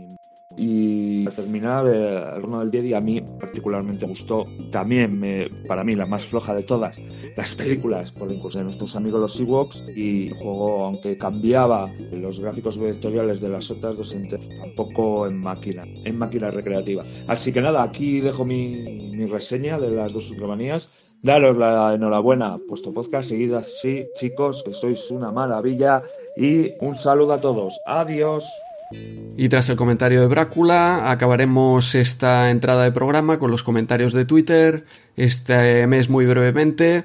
Comentarios sobre Retype que te dirigieron a ti, Jesús. Empezaste a probar el juego. Tony Galvez, el ex Beat Managers, nos comentó sobre todo el remake de CPC que está muy bien de, este juego, y a raíz de ahí empezaste a probar también el de Game Boy, los chicos de Retromaniac Magazine también te recomendaron el de Game Boy de X. Y empezaron a salir ya todas las versiones, por supuesto, Holuloro, también la de PC Engine, que quizá eh, sea de las mejores, ¿no? Con esa versión en, CD, un doble CD, con una banda sonora espectacular. Le diste a todos, ¿no? ¿Probaste todos? Probé al menos más de la mitad de los que me dijeron, porque era casi en directo, era ya por la noche. Digo, no, hoy no ceno, hoy no ceno. Estaba con la, con la Raspberry probando una imagen nueva que me he descargado, que ya te lo comenté en privado, Andreu. Es una locura, ¿eh? La gente, la gente lo que hace con estos trastos, ¿eh? O sea, de verdad, en una SD de 128, con todo, todo escaneado, todos los menús, con vídeos, lo de meter vídeos a miles de juegos, tiene, tiene su tela. Tiene una cosa también que me gusta mucho, que es el tema de eh, en Amiga, ¿no? Que está con el WH de Load, que no de cambiar discos, sales al menú, entras como si fuese una consola, ¿no? Lo han consolizado. Bueno, estaba con eso liado con el R-Type y me volví loco probando versiones. bien, bien. Solo llegaste al jefe Dios, ¿no? Creo. jefe Dios me dio pal pelo, claro. Te lo digo.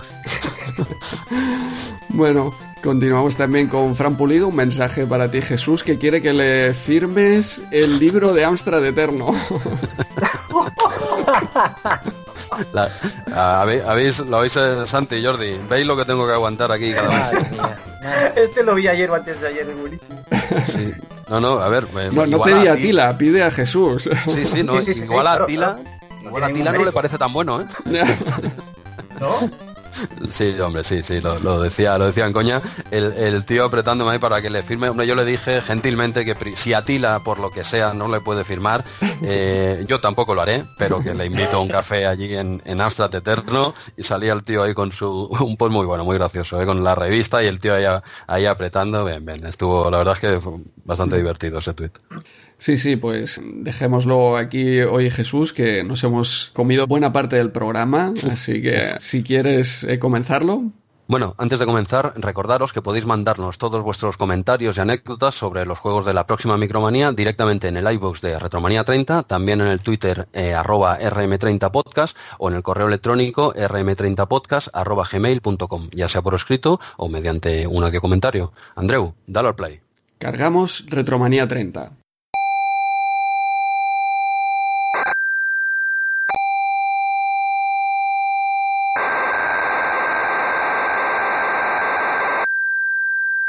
Bueno, pues eh, empezamos, como siempre, no podía ser de otra forma, con, la portada. Yo, hoy creo que vamos a tener que ir un poquito más, más ligeros, ¿eh? Nos, hemos comido nos hemos comido aquí tiempo a, tope, ¿eh? No, pero sí, nuestros invitados es casi muy interesante. Además nos han dado la primicia. Luego, la primera primicia, la primera primicia, de momento. Tenemos que rascar un poquito, ¿eh? solo sé yo lo que he diseñado. Santi no ha visto ni los lo que estoy haciendo. Santi no lo sabe. No, no, has visto ni uno de los gráficos que tengo. Ninguno. Y, voy mirando en Dropbox cada día a ver si cuelgas algo. Oye, ¿nos podéis dar la clave de este Dropbox para un vistazo y publicarlo? No. Hacéis bien. Bueno, de momento sabemos que es un point and click y oye, y yo con eso ya tengo bastante, ¿eh? ya tengo bastante. Pero bueno, oye. bueno, tenemos una horita por delante para sacárselo, ¿eh, Andreu? Pero bueno, pasamos. también me va a apretar ahora. Yo no cortaré, cuando, cuando acabe el programa no cortaré el micro, seguiremos grabando y ya discutís vosotros. Como el mes pasado. Sí. el mes pasado. Vale, pues mira, si os parece, si os parece bien, le, damos rápido a, la portada, una mm. portada mítica, de esas que te puedes colgar en, la habitación, todavía con 40 tacos, a pesar de lo que diga tu mujer, que va a decir, eh, tienes una edad, tienes una edad para estas cosas, pero es que sale Double Dragon, sale Double Dragon aquí en, como juego principal y oye, es un, mítico, ¿no? Es, el que ocupa la parte central de, la revista. Eh, luego tendríamos menos, más pequeñito, ¿no? Eh, The Monsters, ¿eh? la familia Monster en, España, ¿no? Puede ser. Sí. Sí, un, juego que, avanzamos ya, que no vamos a tratar en este número, por si alguien se había hecho ilusión, dice, hombre, The Monsters, bien, bien, por The Monsters, bueno, sale en portada, no lo vamos a tocar, al menos en este número, no sé si un poquito más para adelante lo, lo tocaremos y el Tecnocop. Tecnocop que sí que hablamos de él, fue el mes pasado, ¿verdad, Andrew? Sí, ya lo teníamos eh, visto, así que también otro que, pasaremos de esta, de esta micromanía. Sí, sí, en este, en este caso el de, los que tres así más destacados que salen eh, en portada, no, luego hablaremos un poquito más extensamente de, de, Double Dragon. ¿Qué más tenemos por aquí? Eh, poca cosa, ¿no? Jesús, ya quizá podemos lanzarnos. sí, sí, para ir agilizando un poquito, luego bueno, nos hablan de cargadores, lo, de la, algún informe que comentaremos un poquito más adelante.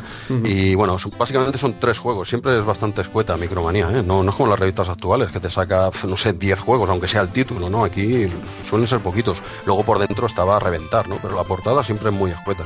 Sí, Mira que tenían espacio, ¿eh? Sí, es cierto.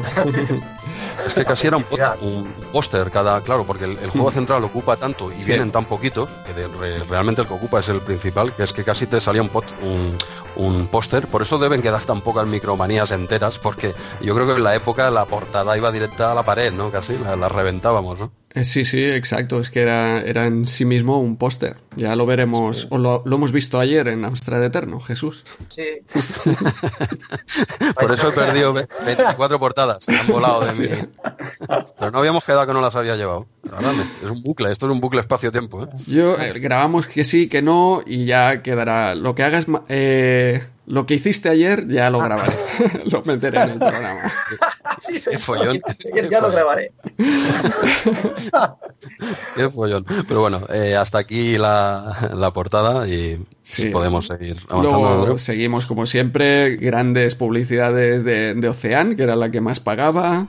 Hasta llegar al megajuego, que este mes, bueno, no sé si llamarle yo megajuego, pero este Circus Games, que yo no lo había visto en la época, viene a ser un California Games, pero de circo, que dicho así tampoco llama mucho.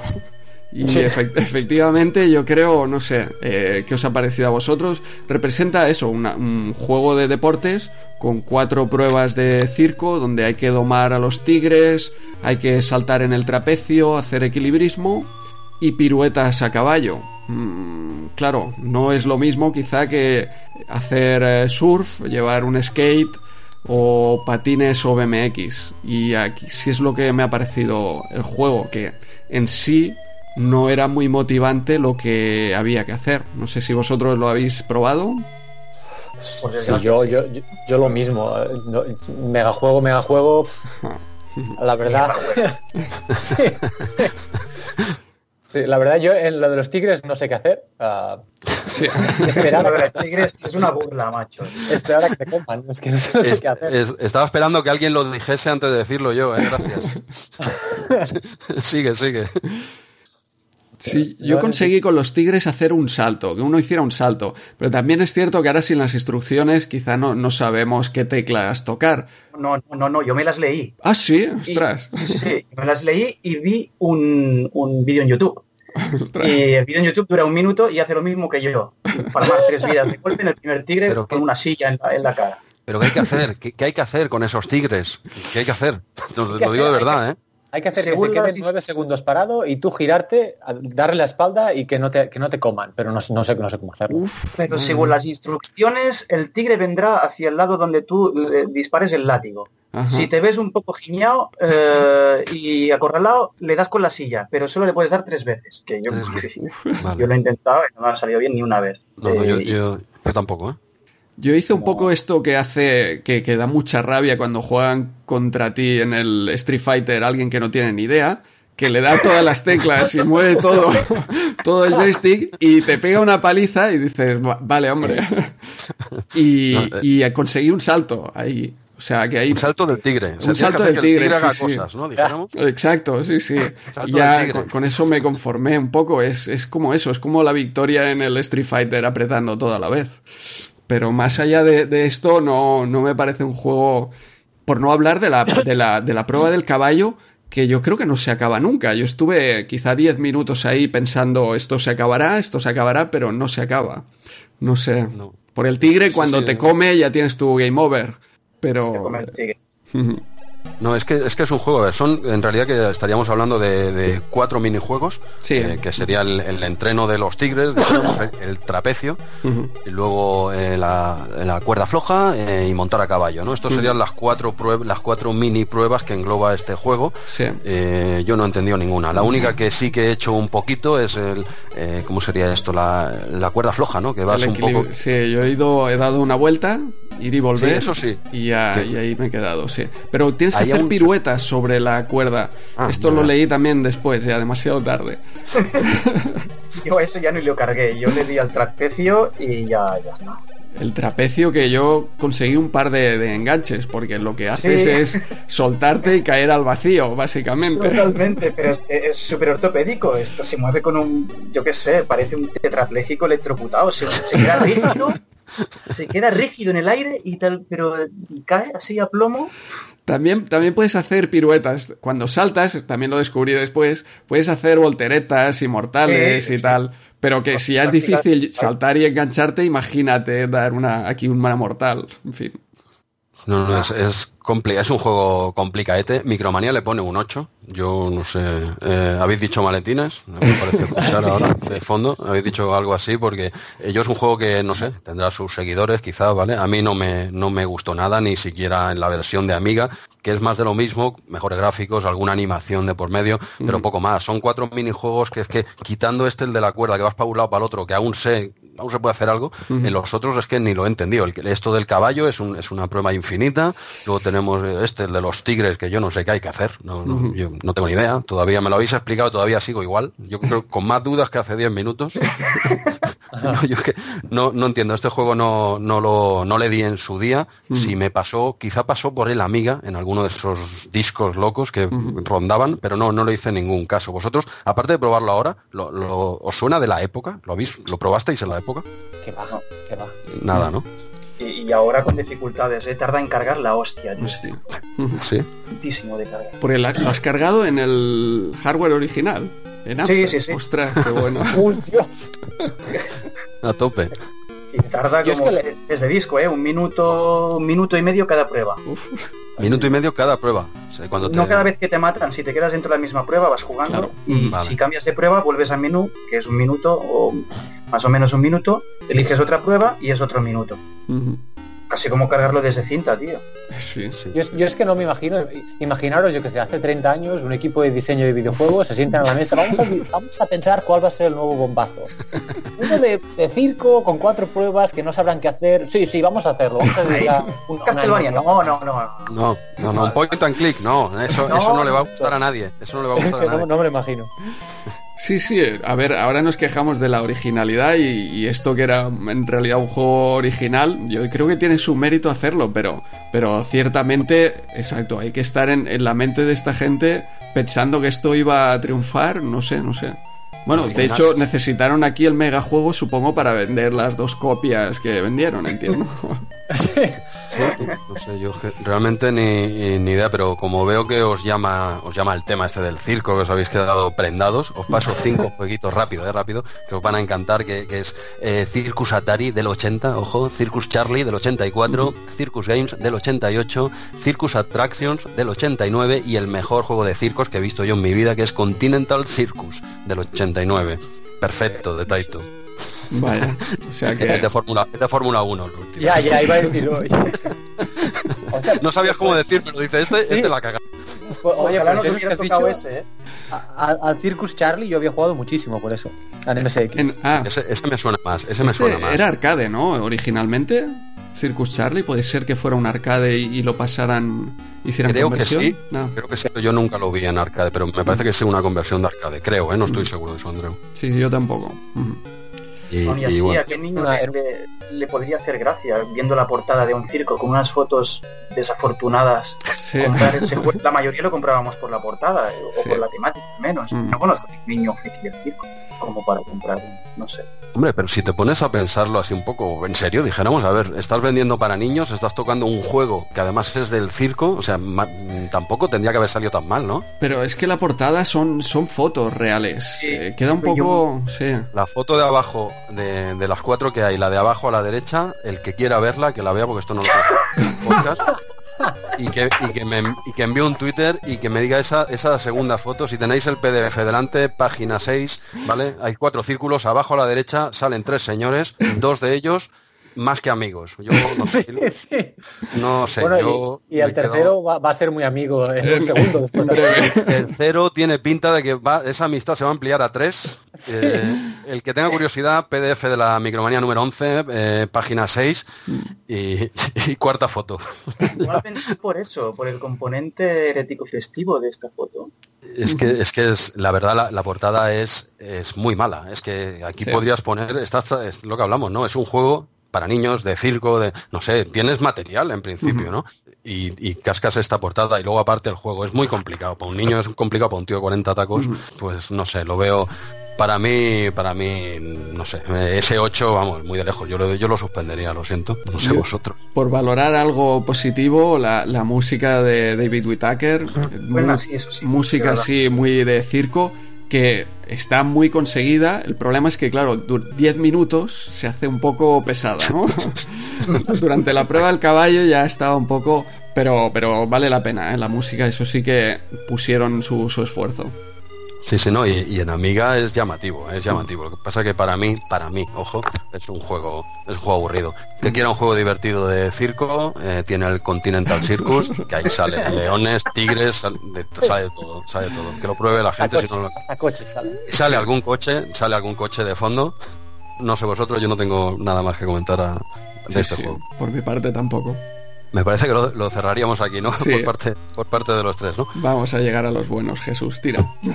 Bueno, eh, ahora voy a pasar virtualmente en la página y nos vamos a la, a la página número 10, que es una, una entrevista, ¿vale? Una entrevista a Mike Lamb.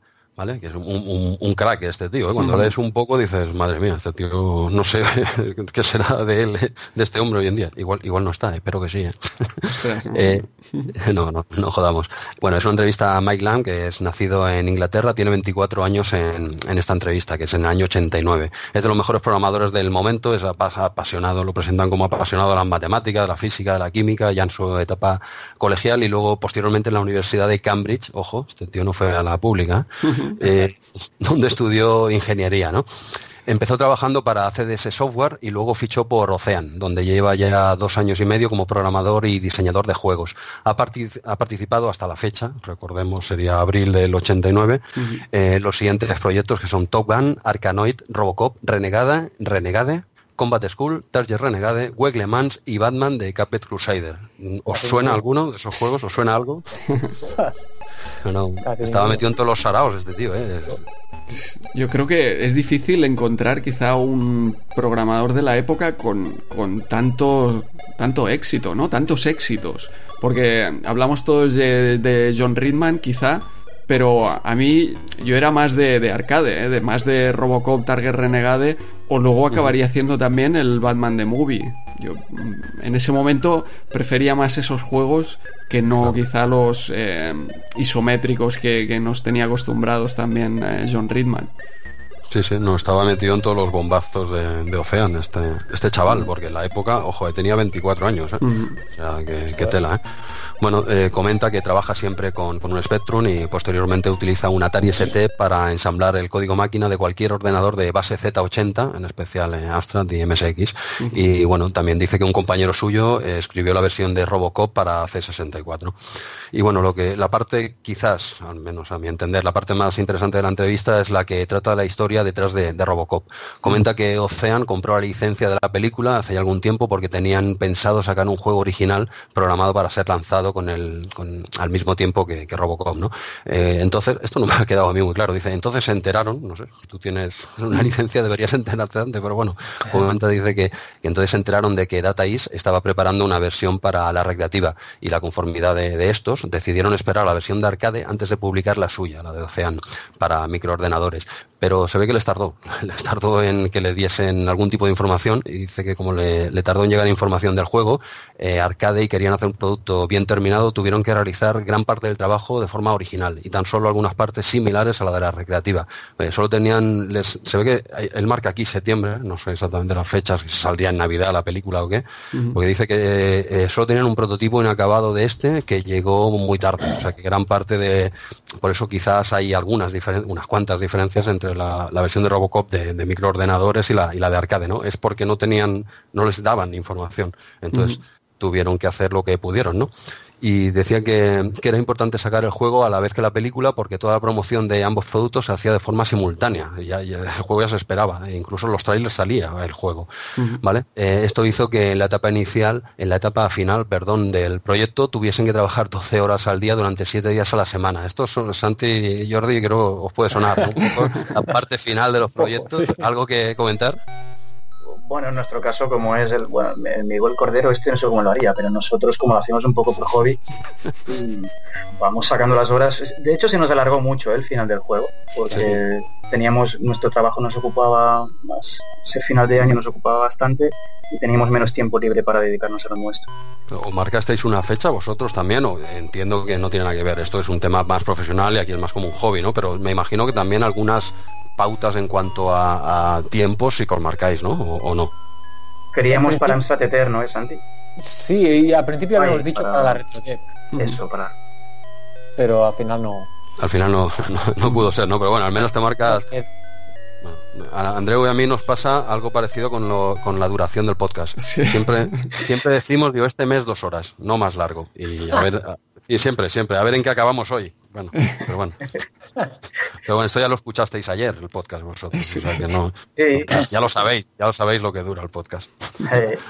Pero bueno, nada, referente al tema este de la historia que hay detrás de Robocop, dice que, finalmente quedaron satisfechos con el, con el producto final, bueno, como, como para no estarlo, ¿no? Juegazo. Tanto el arcade como las conversiones. Sí, sí, no, es que es lo que comentábamos. Yo creo que este era juego bueno tras juego bueno, una trayectoria impecable en, en Ocean que a pesar de ser una gran compañía, también tenía sus, sus basurillas, ¿eh? Pero... Sí, no, claro, pero era, pero tú veías Ocean ahí difícil que, que seguro. Era, sí, era, era, una garantía. Era de las que menos, ¿eh? Por eso. Sí, sí, sí. Era, era una garantía casi. Sí, alguna, alguna cosita, alguna cosita le salía mal, pero la verdad, y en casi todas estaba metido este chaval, porque en la época te digo que era, que era un chaval, ¿no? Y bueno, eh, desde Micromanía también le hacen la, típica pregunta a los programadores extranjeros, ¿no? Que, ¿Has visto algunos de los juegos producidos por las compañías españolas? la, respuesta eh, de, este pobre diablo eh, que le tocaba este mes es, es la estándar, ¿no? Para salir del paso. Y contesta textualmente, el único que he visto ha sido Game Over de Dynamic, el cual me parece bueno. Y yo creo que después dijo, y parece que va a llover. Miró así, dice, y parece que va a llover. Yo, yo creo que dijo Game Over el pobre chaval, porque era el único juego así con un nombre inglés quizá que le sonaba, que lo habían hecho españoles, le pusieron... Esto lo hacen en, cada, vez que sale un chaval de estos jovencitos extranjeros de Inglaterra, casi siempre, le preguntan y los pobres siempre te dan una respuesta tan estándar, los pobrecillos. El Game Over, yo creo que vieron la portada y hasta el juego no lo jugaron. Tiene que ser enseñado antes de preguntárselo. Exacto. Sí, puede, puede ser, porque claro, esto está en escrito. Igual la respuesta final, tú vas a ver, igual dijo, mira, yo no sé de qué me estás hablando. Yo, tú di el Game Over. ¿Puedo poner que te parece bueno? Sí, ponlo. Eh, ¿Qué es? ¿La portada es esta? Pues tiene que ser bueno. Por cojones. pues para adelante, ¿no? Y nada, y finalmente le, le preguntan acerca de los 16 bits. Eh, responde que en su próximo proyecto tiene la intención de escribir todas las versiones de 8 bits basadas en, en Z80, como siempre ha hecho, ya que es el mercado más importante para Ocean en, en ese momento. Pero también quiere escribir las de 16 bits posteriormente, lo cual será un reto para él, claro, estaba empezando con todo esto. Eh, dice que prefiere el Amiga al Atari ST, ojo, aquí está fino el nombre. Normal. Normal, pero, pero claro, Claro, es lógico, ¿no? Cualquiera. bueno, adiós a nuestros oyentes de Atari ST, fue un placer. Un placer. No, nos vemos en Astra de Eterno 2020. pero bueno, prefiere es la amiga al Atari ST, yo también, y, pero que tendrá que centrar todos sus esfuerzos en el ST porque es el predominante. Entiendo que en Inglaterra en esa época sería el que, el que partía la, pana, ¿no? En, la época en la que él habla al menos, ¿no? que es la que él dice que al final tiene que trabajarlo en ST porque es lo que es lo que les, da dinero, ¿no? Y esto sería un poco la, entrevista así a grandes rasgos. ¿no? Y bueno, comentar también, no sé si tienes apuntados por allí, que luego continuó haciendo juegos, incluso para Nintendo 64, trabajó en el Kobe Bryant y en el Excite Bike 64. O sea que continuó su, su trayectoria como programador me he centrado yo más o menos lo que, lo que hablan aquí, pero bueno, por la, poca trayectoria. Dice que lleva dos años y medio, ¿eh? Todos estos juegos que hemos estado hablando. es que dos, sí, dos años y medio, ¿eh? Ojo, ¿eh? Y no sé, luego, sí, por lo que dices, claro, sí, yo es que este tío no sé hasta dónde llegó, ¿eh? sinceramente no tengo información actual de, por aquí, Por aquí sí, por Movie Games eh, aparece el, Batman de Movie y prácticamente yo creo que hizo alguno de boxeo por aquí en 8 bits ya, pero pasó a programar para Nintendo 64, juegos de básquet y juegos deportivos. Vaya, o sea que básicamente lo, más importante casi que lo hizo al principio, ¿no? De esos primeros años de, de Ocean, ¿no? Sí, yo creo que estos dos años y medio es que es lo que has comentado, ¿eh? Top Gun Renegade Arkanoid, Wake Le Mans, Target Renegade Robocop, Arkanoid 2, Batman, vamos. No, no, sí, sí, sí, sí, lo tenemos todos. Exacto, es que lo sabemos de memoria. Luego me imagino que se dedicó a fundirse la pasta. Claro. y, a, vivir, a vivir la vida loca, que me imagino que ganaría una pasta en, en, Ocean. Y bueno, hasta aquí llegaría un poquito la, entrevista. No sé si tenéis algo más que añadir sobre esta entrevista o, seguimos avanzando. Pues bueno, a mí lo único que me sorprendió es lo, de, lo, del que dijese que Atari 7 era más, uh, habían más que Amiga. Yo, bueno, quizás era en Inglaterra. A mí esa frase me sorprendió. Sí, sí, a mí, a mí también me sorprendió. A ver, el, pero el tío es sincero, claro, el tío mm. controla y es verdad, tampoco ahora vamos a descubrir aquí nada, no que él prefiere la Amiga, pero que es el mercado predominante era Atari ST. Eh, quizás es que era muy pronto para la Amiga o acaba de salir o no, lo desconozco. ¿eh? A ver, el Atari salió antes, pero, pero yo creo que Amiga ya llevaba aquí suficiente tiempo. Yo creo que al final del ciclo de vida, o la, no sé, la idea que tenemos todos es que Amiga dominó. Eh, por lo menos en España, seguro. Eh, no sé en Reino Unido si hasta este momento entiendo que, Atari ST era el predominante, sí. Sí, sí. Él, él, él, dice eso, a mí también me, me sorprendió, pero él, él, lo dice, que bueno, tiene que trabajar en lo que hay, ¿no? Pues que uh -huh. es como lo, lo, mismo decía a raíz de los 8 bits, dicen, no es que tenemos que trabajar para lo que hay ahora, 16 uh -huh. ya, ya llegarán, ahora yo con esto me pago la hipoteca, ¿no? Hay que, hay que dar cosas que, que vendan, ¿no? 16 bits ahora no hay nadie, y se ve que Amiga, pues, pues bueno, parece que todavía no había dado el petardazo. Uh -huh. sí.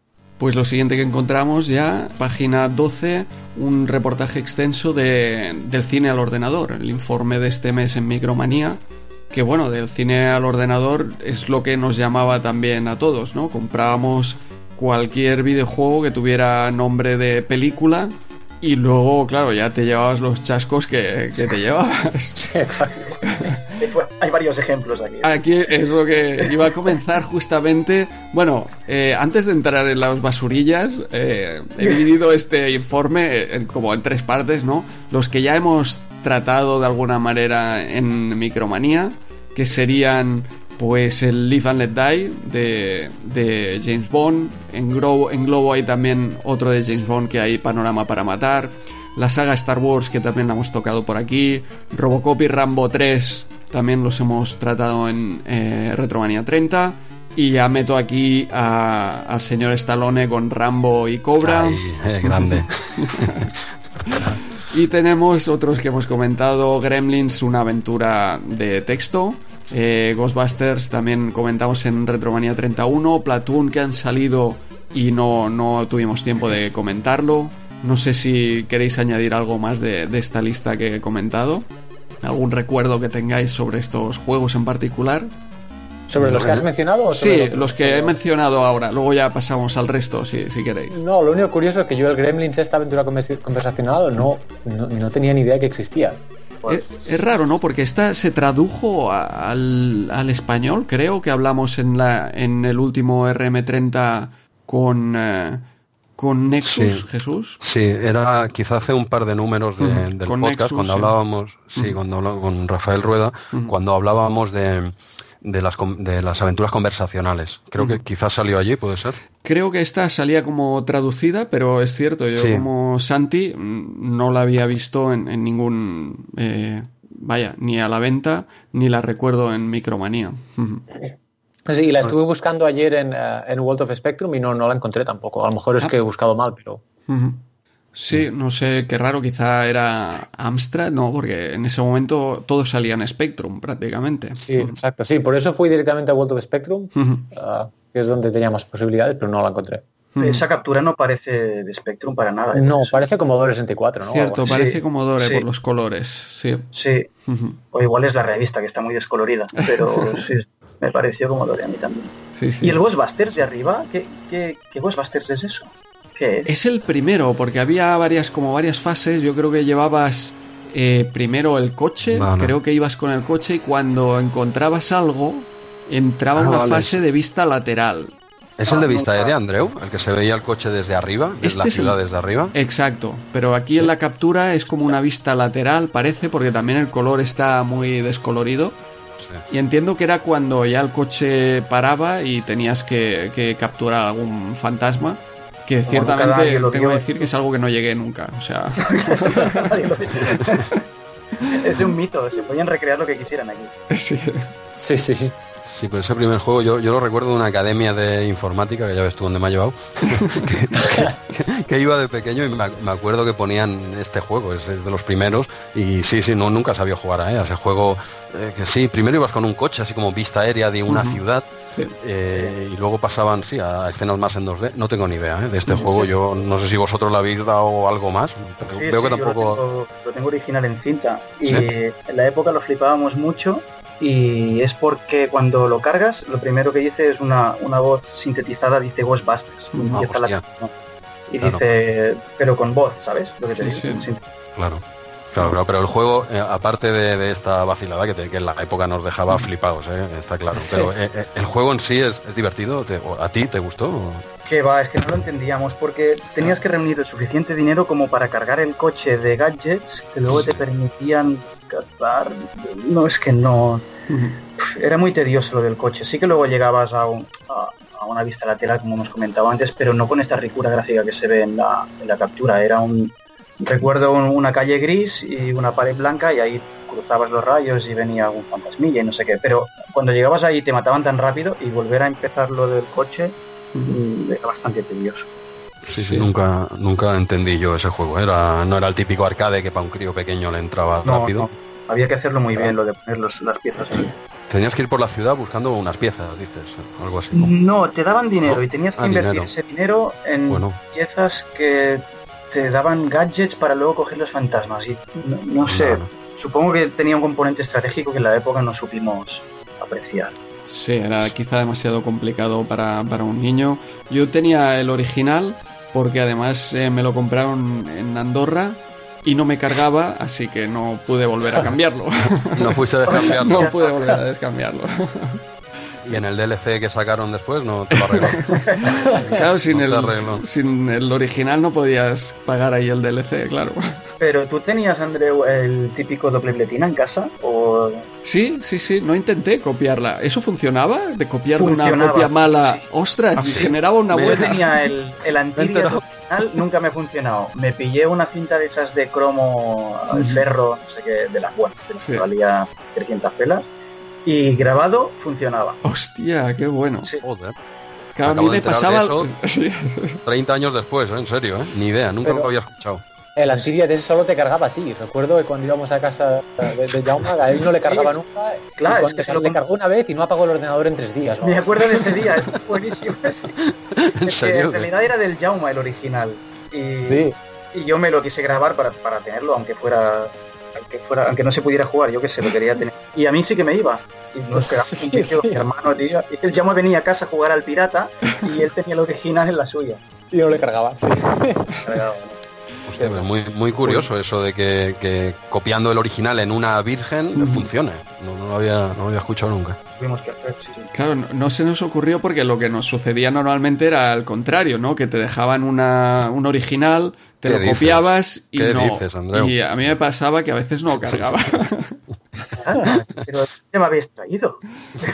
Aquí eh, RM30 está en contra de la piratería. No, ¿eh? Eso es tu opinión, ¿eh, Andreu? Nosotros tres nunca hemos pirateado nada, nunca. Nunca, por favor. Ya lo veo. No para que funcionen los originales. Eso, eso, es legal, eso es totalmente legal, cierto.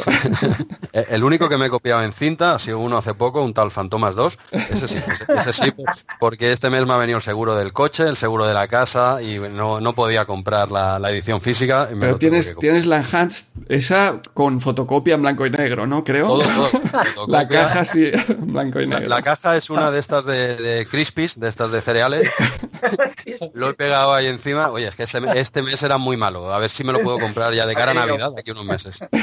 Bueno, la siguiente lista engloba un poco la basurilla que hay por aquí, que es Regreso al Futuro, Howard el Pato, Golpe en la Pequeña China, Viernes 13.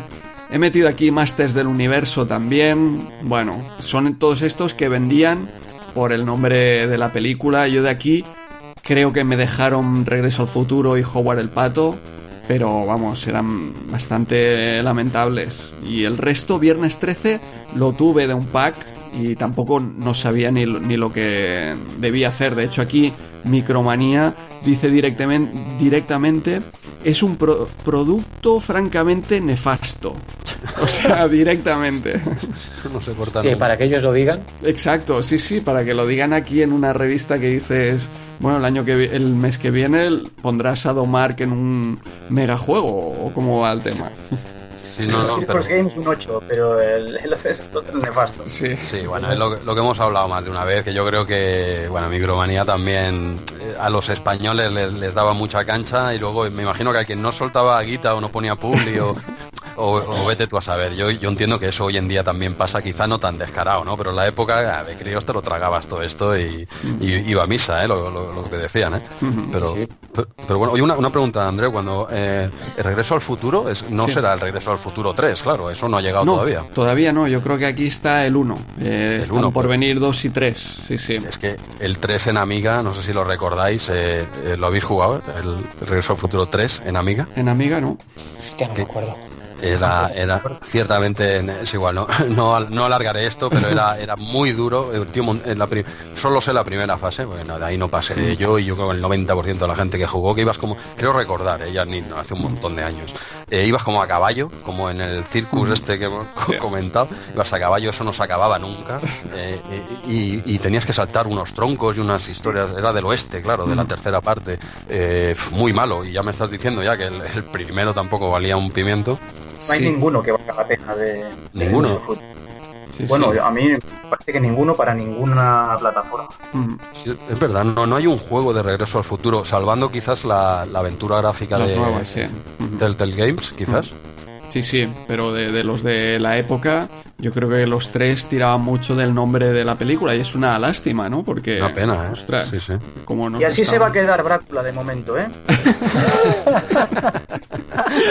Oye, mira, sería, este sería perfecto para que deis un lavado, de cara, no, para que hagáis un juego de regreso al futuro como Dios manda. Eh, mira, va, es igual, No, no, segunda primicia, Jesús, ya. El siguiente juego no será regreso al futuro. Al final, por descarte, lo vais a acabar. Claro, sacando. No, si, ya lo tenemos, las siguientes. ¿eh? Dando ideas. No, no, si ya lo tenemos. Eh, Brácula, no te rompas la cabeza, que ya lo tenemos. Tenemos el, Monkey Island, la precuela, y luego tenemos un, un Back to the Future como Dios manda en, en Astra. Nos falta uno más, el tercero ya tenemos el podio, ¿no, Andrew? Bueno, otros por aquí si queréis comentar, los últimos que había. Eh, Predator quizá tiene que ir aquí en, el paquete de basurilla. Y también aparece Aliens, cortocircuito. Y el que sobre todo quería pararme aquí, que es eh, Goonies, ya que tenemos aquí a Santi, que hizo un gran remake que hablábamos aquí también al principio del programa, pero quizá este sea el momento ¿no? de, comentar de Goonies, que eh, yo pensaba que era el de Amstrad, de hecho aquí el que aparece en, eh, este informe es la versión, no sé si aquí aparece la versión de Spectrum, pero bueno, era aquella otra versión que era una especie de, juego de puzzles porque llevabas a dos personajes y tenías que de alguna manera escapar de cada pantalla de manera ingeniosa, imprimiendo dinero para que la abuela de los Fratelli, la madre de los Fratelli, eh, no te cogiera y un poco así, ¿no? Eh, apagando encendiendo diferentes duchas donde, donde salía chorros de agua, eh, un juego así, que la versión de MSX es realmente diferente. Yo ahora he estado probando la tuya, Santi, y tenía entendido que era, o pensaba que era igual, pero no, es, bastante diferente. ¿Qué nos puedes comentar de, de ese remake? Pues sí, de hecho yo había jugado muchísimo a la versión de MSX, que es un poco más de ir por un mapeado bastante grande, cogiendo llaves, abriendo puertas, etcétera. Y en casa, aparte del MSX, yo el primer ordenador que tuve fue un Spectrum, de hecho. Mm. Pero se estropeó y bueno, entonces me pasé al MSX. Pero cuando el Spectrum lo arreglaron y, me lo trajeron a casa de nuevo, lo primero que cargué es el Goonies, pensando que iba a jugar a la de MSX, y me salió el, el Goonies de Spectrum. Y la verdad es que nunca pasé de la primera pantalla. Ah. Vaya. pasé las dos primeras y, ya está. A mí también me lo dejaron. Me lo dejó Jesús, un vecino tuyo del camping, precisamente, el Polo. Anda. Y sí, sí. Y era un juego que me gustaba así en Amstrad, pero aquí sí que tengo que reconocer el juego en MSX. Eh, para mí está, está mejor o es más completo. Es un juego muy grande, ¿no? Tiene un, mapa bastante extenso. Bueno, ese, quiero, quiero este corte de audio, Andreu, lo, voy a guardar, ¿eh? lo voy a recortar. ¿eh? Perdona que te haya interrumpido, sigue, pues. Bueno, eh, ahora me justifico, ¿no? Porque es que es una versión del arcade. El arcade era así. MSX sacaron esta, esta versión, pero es, me parece más, más divertido, ¿no? El otro me gusta porque tiene su componente de puzzle, pero este tiene un componente también de puzzle porque debes ir encontrando las llaves y ir abriendo puertas creo que solo puedes llevar una llave, ¿no? Por eh, encima, entonces abres una puerta y tienes que ir a buscar otra llave. Hay puertas que, que, necesitan dos llaves, por lo tanto tienes que llegar primero con una, luego con otra. Es, es realmente entretenido, sí. Exacto. Y era bastante grande, de hecho, cada vez que te pasabas una, una fase te daban un código y podías empezar desde la siguiente, etc. Porque empezar pasártelo de un tirón sería un infierno. Claro, están los passwords que he visto en, en la versión que, que hiciste del remake, ¿no? Sí, exacto, eso ya venía del original. Y bueno, lo que pasa, la versión de MSX yo creo es que la hizo Konami y eh, Konami en MSX era garantía de, de juegazo. Exacto. Sí, sí. que ha sonado, ha sonado un ente por ahí de fondo. Yo no lo he dicho, Jesús, pero alguien tenía que, llamar no, Green no, ¿no? No he escuchado, no he escuchado nada. Es que a veces se habla de Konami, MSX.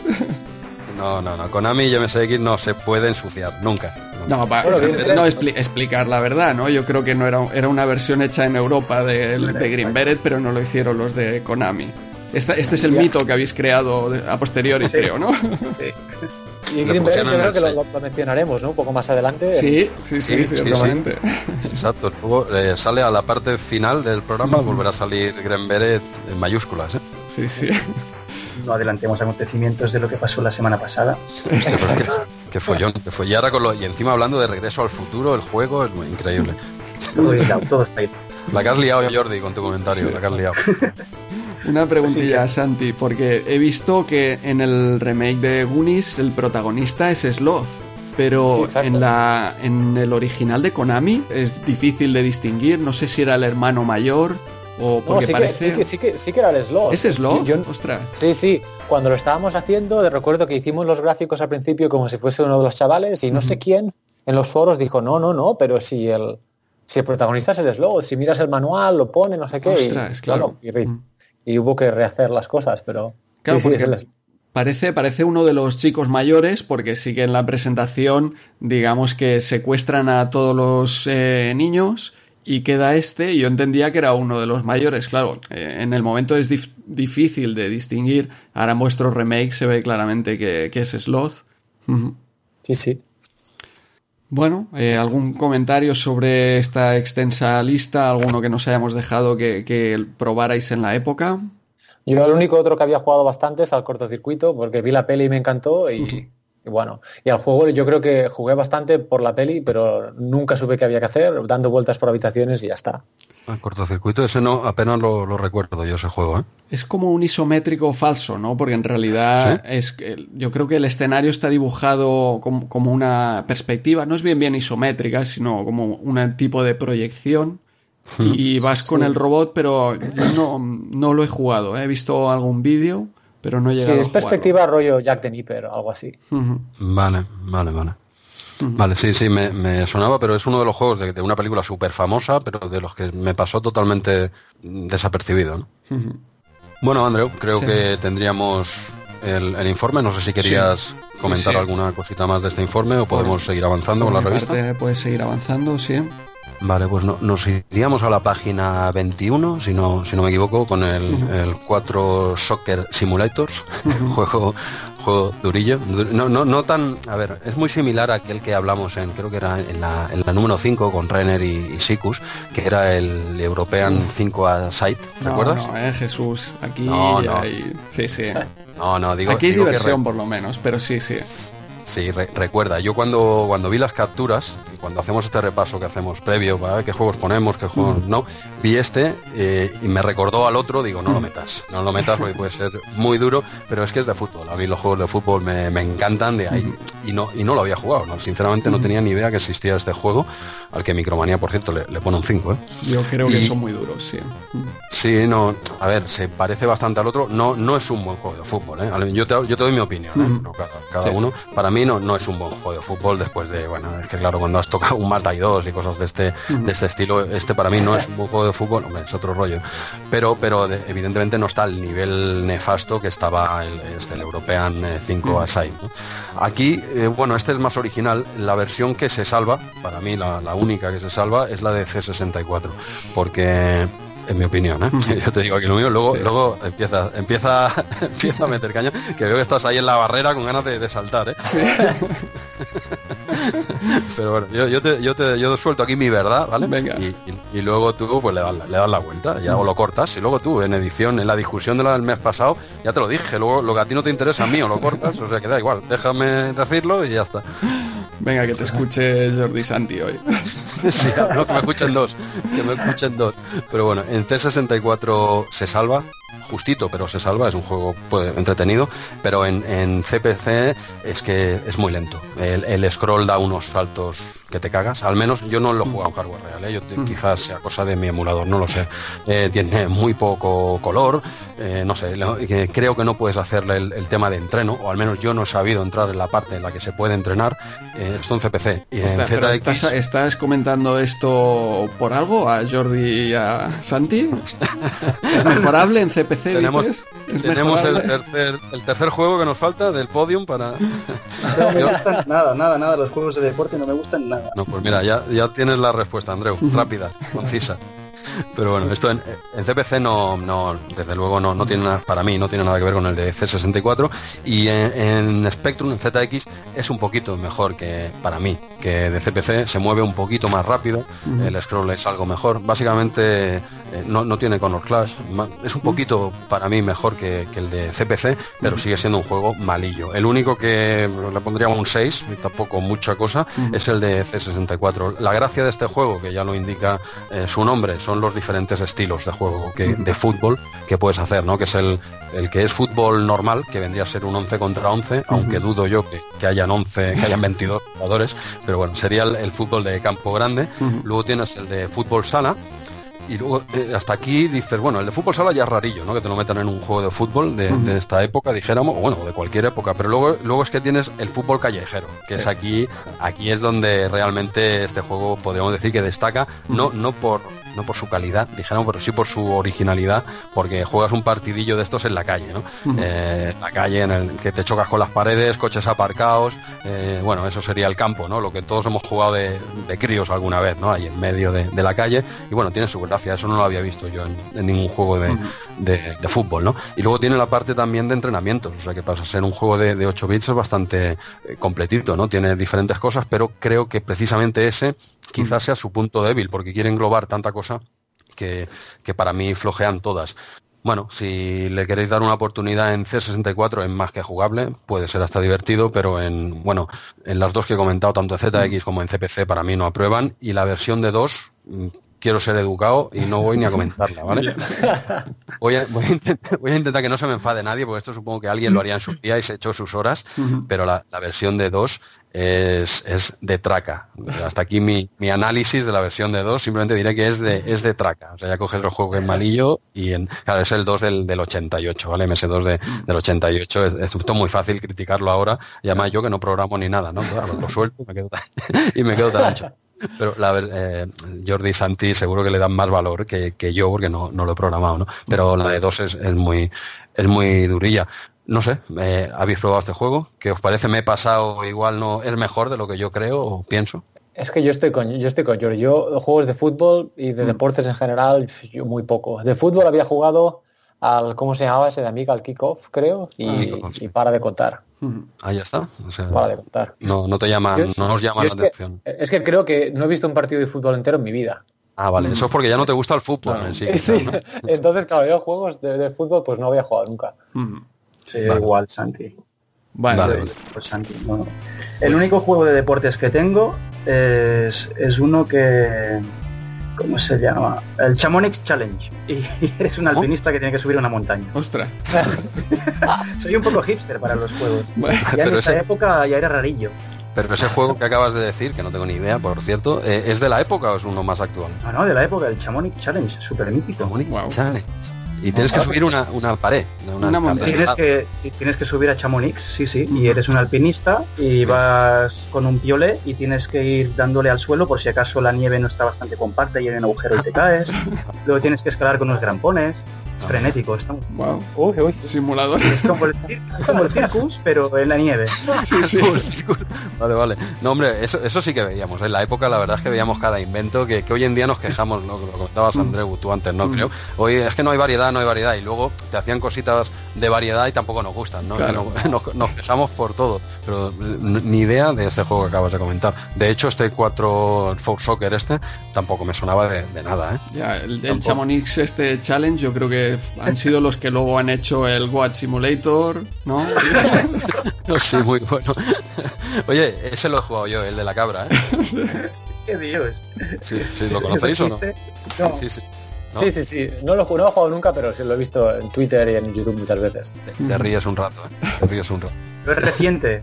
Pues... Sí, sí, un par de años. Ah, es actual, vale, vale. Sí, quizá tres años, sí, algo O cinco, pero sí, sí. O, sí, no, no, no más, ¿eh? No más. Sí, sí. Bueno, yo, eh, Jesús, ya. ¿Tú qué, Andreu? No, ¿Le has dado no, este? no nos panaremos mucho aquí en el Hockey Simulator, pero yo sí que era de esos que lo tenía en la época. A mí este me cayó en un cumpleaños y quizá la primera impresión ha sido la, fue la tuya, ¿no? Pero es que es diferente. Ahora tienes el emulador y pones otro. Aquí era. Este es el juego que me ha caído y tengo que darle aquí horas porque es el único nuevo que tengo.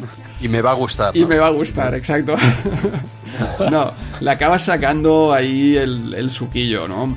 Eh, al final mm, te acostumbras, a- aprendes y bueno, yo creo que tiene sus, sus puntos, ¿no? Porque el, el, eh, fútbol sala, por ejemplo, no hay fuera de banda, la pelota va rebotando, tiene su curiosidad, ¿no? El fútbol en la calle también rebota en los coches, tienen, tiene sus curiosidades y luego está este entrenamiento que hay pues eh, esquivar los conos o tirar penaltis. Digamos que tiene variedad, claro, eran visto en la época era te compras cuatro juegos diferentes de fútbol por el precio de uno, casi, como un pack. Sí, hombre, en la época igual sí que podía colar.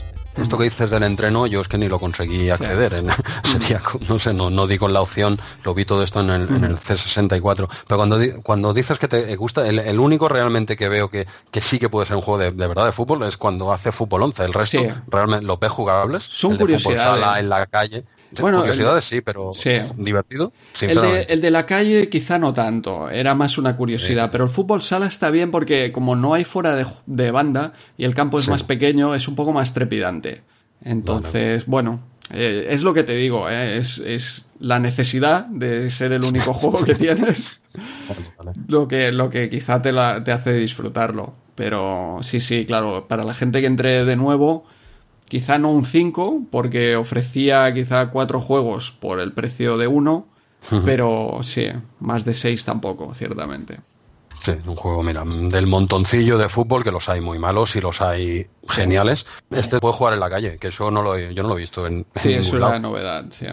con los coches por medio y, y todo eso. Pero ya te digo, yo creo que quieren abarcar tanta cosita que por un lado es bueno, pero por otro también te puede salir ese doble rasero, ¿no? Que es que no tienes espacio para, no, no da para más, no da para más meter cuatro ahí, ¿no? Sí. Y no sé, a mí no, no me, no me convenció mucho, ¿eh?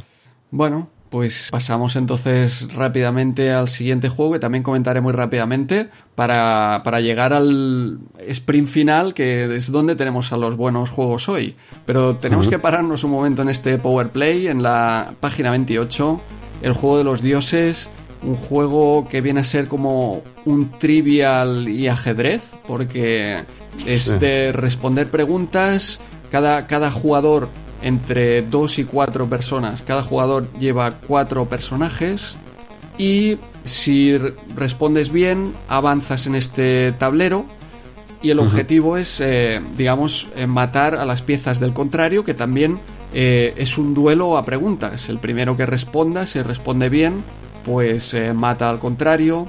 Vas haciendo puntos, evolucionas a tus personajes de hombre a diferentes animales mitológicos, de manera que para, para morir tienes que ser hombre, vas devolucionando, ¿no? Eh, y bueno, como curiosidad, eh, me pegué una partidaca de dos horas y media con J. Gonza. ¡Holo! Sí, no, no, esto es verídico, ¿eh? Esto es verídico. Cuenta, cuéntalo, Era, cuéntalo. era el juego que iba a hacer el long play este mes, eh, J. Gonza. En principio queríamos jugar a cuatro, eh, online, con el CPC. Sí, sí, un multiplayer online con CPC, ¿eh? Ojo. ¿Cómo lo haces esto? ¿Con qué emulador? Pues con el CPCE de, de. Ay, ¿cómo se llama? Eh, ahora, he, pedido, he perdido el nombre. De César. César Nicolás. Eso, Sí, sí. Entonces, con este emulador te permite conectarte en red. Lo que pasa es que permitía conectar a dos personas.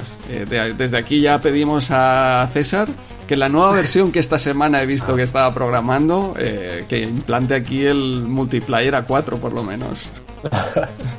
Sí, sí, él, él quería hacer el, el bastante... Bueno, acaba, acaba de explicarlo Sí. todo esto, que es una, es una pena ¿eh? al final, porque con la currada yo, yo no pude Sí. no pude participar, era un duelo de, de CP0s, eh, jugando a este trivial en isométrico. No, te invitaron, no te invitaron. no, no, no me invitaron, no me invitaron, pero bueno, oye, yo, los CP, ya sabes cómo son, los CP0s. Sí, sí. tampoco hay que tenérselo. Son, son, buena gente, son buena gente, pero tienen sus cosas, ya está. bueno, hay que decir que tú hiciste de conejillo de indias, probaste con él una partida, pero claro, no pudimos conectar cuatro. Total que eh, conecté yo con él y fue una partida, ya, os digo, eh, dos horas y media de juego. Es que, son muy largas, Andreu. Yo la prueba que hice con él también estuvimos un par de horas jugando. ¿eh? Ah, es que Se hacen, sí, sí, se hacen muy largas las partidas. Sí, sí, porque, bueno, además es que fue supongo que a lo mejor si, si no evolucionas mucho los personajes y enseguida te atacan, pero aquí, claro, cuando los tienes todos evolucionados, el duelo tienes que ganar como cuatro veces seguidas. ahí está, ahí está el rollo. Y claro, es difícil, ¿no? Ganar un par de veces sí, pero a la que pierdes una, entonces ya tienes tiempo de volver a evolucionar. Y al final nos quedamos eh, ficha contra ficha. Teníamos los dos uno. O sea que fue una partida realmente emocionante pero lamentablemente se desincronizó lo que fuera como graba las teclas y no podremos verla. No podremos disfrutar de este long play. Pero muy, pero muy long, ¿eh? Este mes era muy long. Very long play. Very long play, ¿eh? Bueno, la solución que, teníamos era darle a velocidad por 5 y así dejarlo en media horita. Claro, pero las preguntas, porque esto es un trivial que está en castellano, que la gente lo puede leer, claro, a 5 no va a leer nada. ¿eh? Vamos a ver, vamos a ver. J. Gonza no me daba tiempo ni de leer la pregunta. Yo no podía acabar de leer la pregunta que él ya había respondido correctamente. Sí, sí, es, una, es, una, máquina este tío. Yo en las dos horas que jugué con él no sé si le gané algún duelo, que es el que responde primero. Yo incluso hice la técnica del Street Fighter. Digo, mira, me da igual. La siguiente pregunta, no, te lo juro. Digo, la siguiente pregunta le voy a dar a la C. Me da igual lo que pregunten, lo mismo. Y, no había manera, no le gané un duelo. Digo, digo tiene que estar haciendo trampas. No, no puede ser. Yo, le decía este que era, era el lag porque él como era el host, digo, ostras, tú aquí tienes que leer primero, pero es que no, no podía leer la pregunta, él ya había contestado. Sí, sí, sí, y digo, vale, pues bueno. igual, igual, te va bien que no se publique ese long play. quizá, quizá. Bueno, fue emocionante hasta el final, pero claro, obviamente no es que si lo hubiera ganado no se hubiera pasado el power play. O sea que tocaba echar otra partida de dos horas y media. vale, vale. siempre se tiene que acabar el juego. Claro. claro, claro, él tiene que acabarse el juego y tenía que ganar y yo pensé, bueno, más vale dejarnos. No, no fue así, realmente, no fue así, pero... Bien, no, es un juego, es un juego curioso, no deja de ser un, trivial, ¿vale? Con vista isométrica, con diferentes grupos de preguntas, lo, típico, ¿no? Hay como cuatro colores, eh, conocimientos generales, eh, ciencias, deportes, lo, que ya hemos visto mil veces en un trivial, pero aquí llevas eso, a cuatro personajes, tiene la gracia este de evolucionarlos. Claro, las partidas son tan largas, lo que has dicho tú, Andreu, cuando los chetas están a tope, claro, luego tienes que bajarlos otra vez a cero, y es, si, si, directamente haces retos a, estando en nivel hombre, humano, normal, no dos horas y media la partida, claro. Pero, pero sí, sí, se hace, yo la que probé con él también es, es larguita, es, un trivial. Y la gracia esta de publicar un long play de, de multiplayer eh, online de un CPC, hombre, no tiene, tiene su coña, ¿no? Eh, yo creo que esto lo, ya lo haremos con otro juego quizá más arcade, más sencillito, de, de, publicar un long play de, de, eso, uno contra uno, pero juegas tú contra este hombre, ¿eh? yo contra este tío no juego. hombre, yo juego esta vez, el siguiente te toca a ti. yo, yo, yo, paso, yo paso. Bueno, como anónimo, me presento como anónimo con un trapo así en la boca. es una bestia, es una bestia este tío. Sí, sí.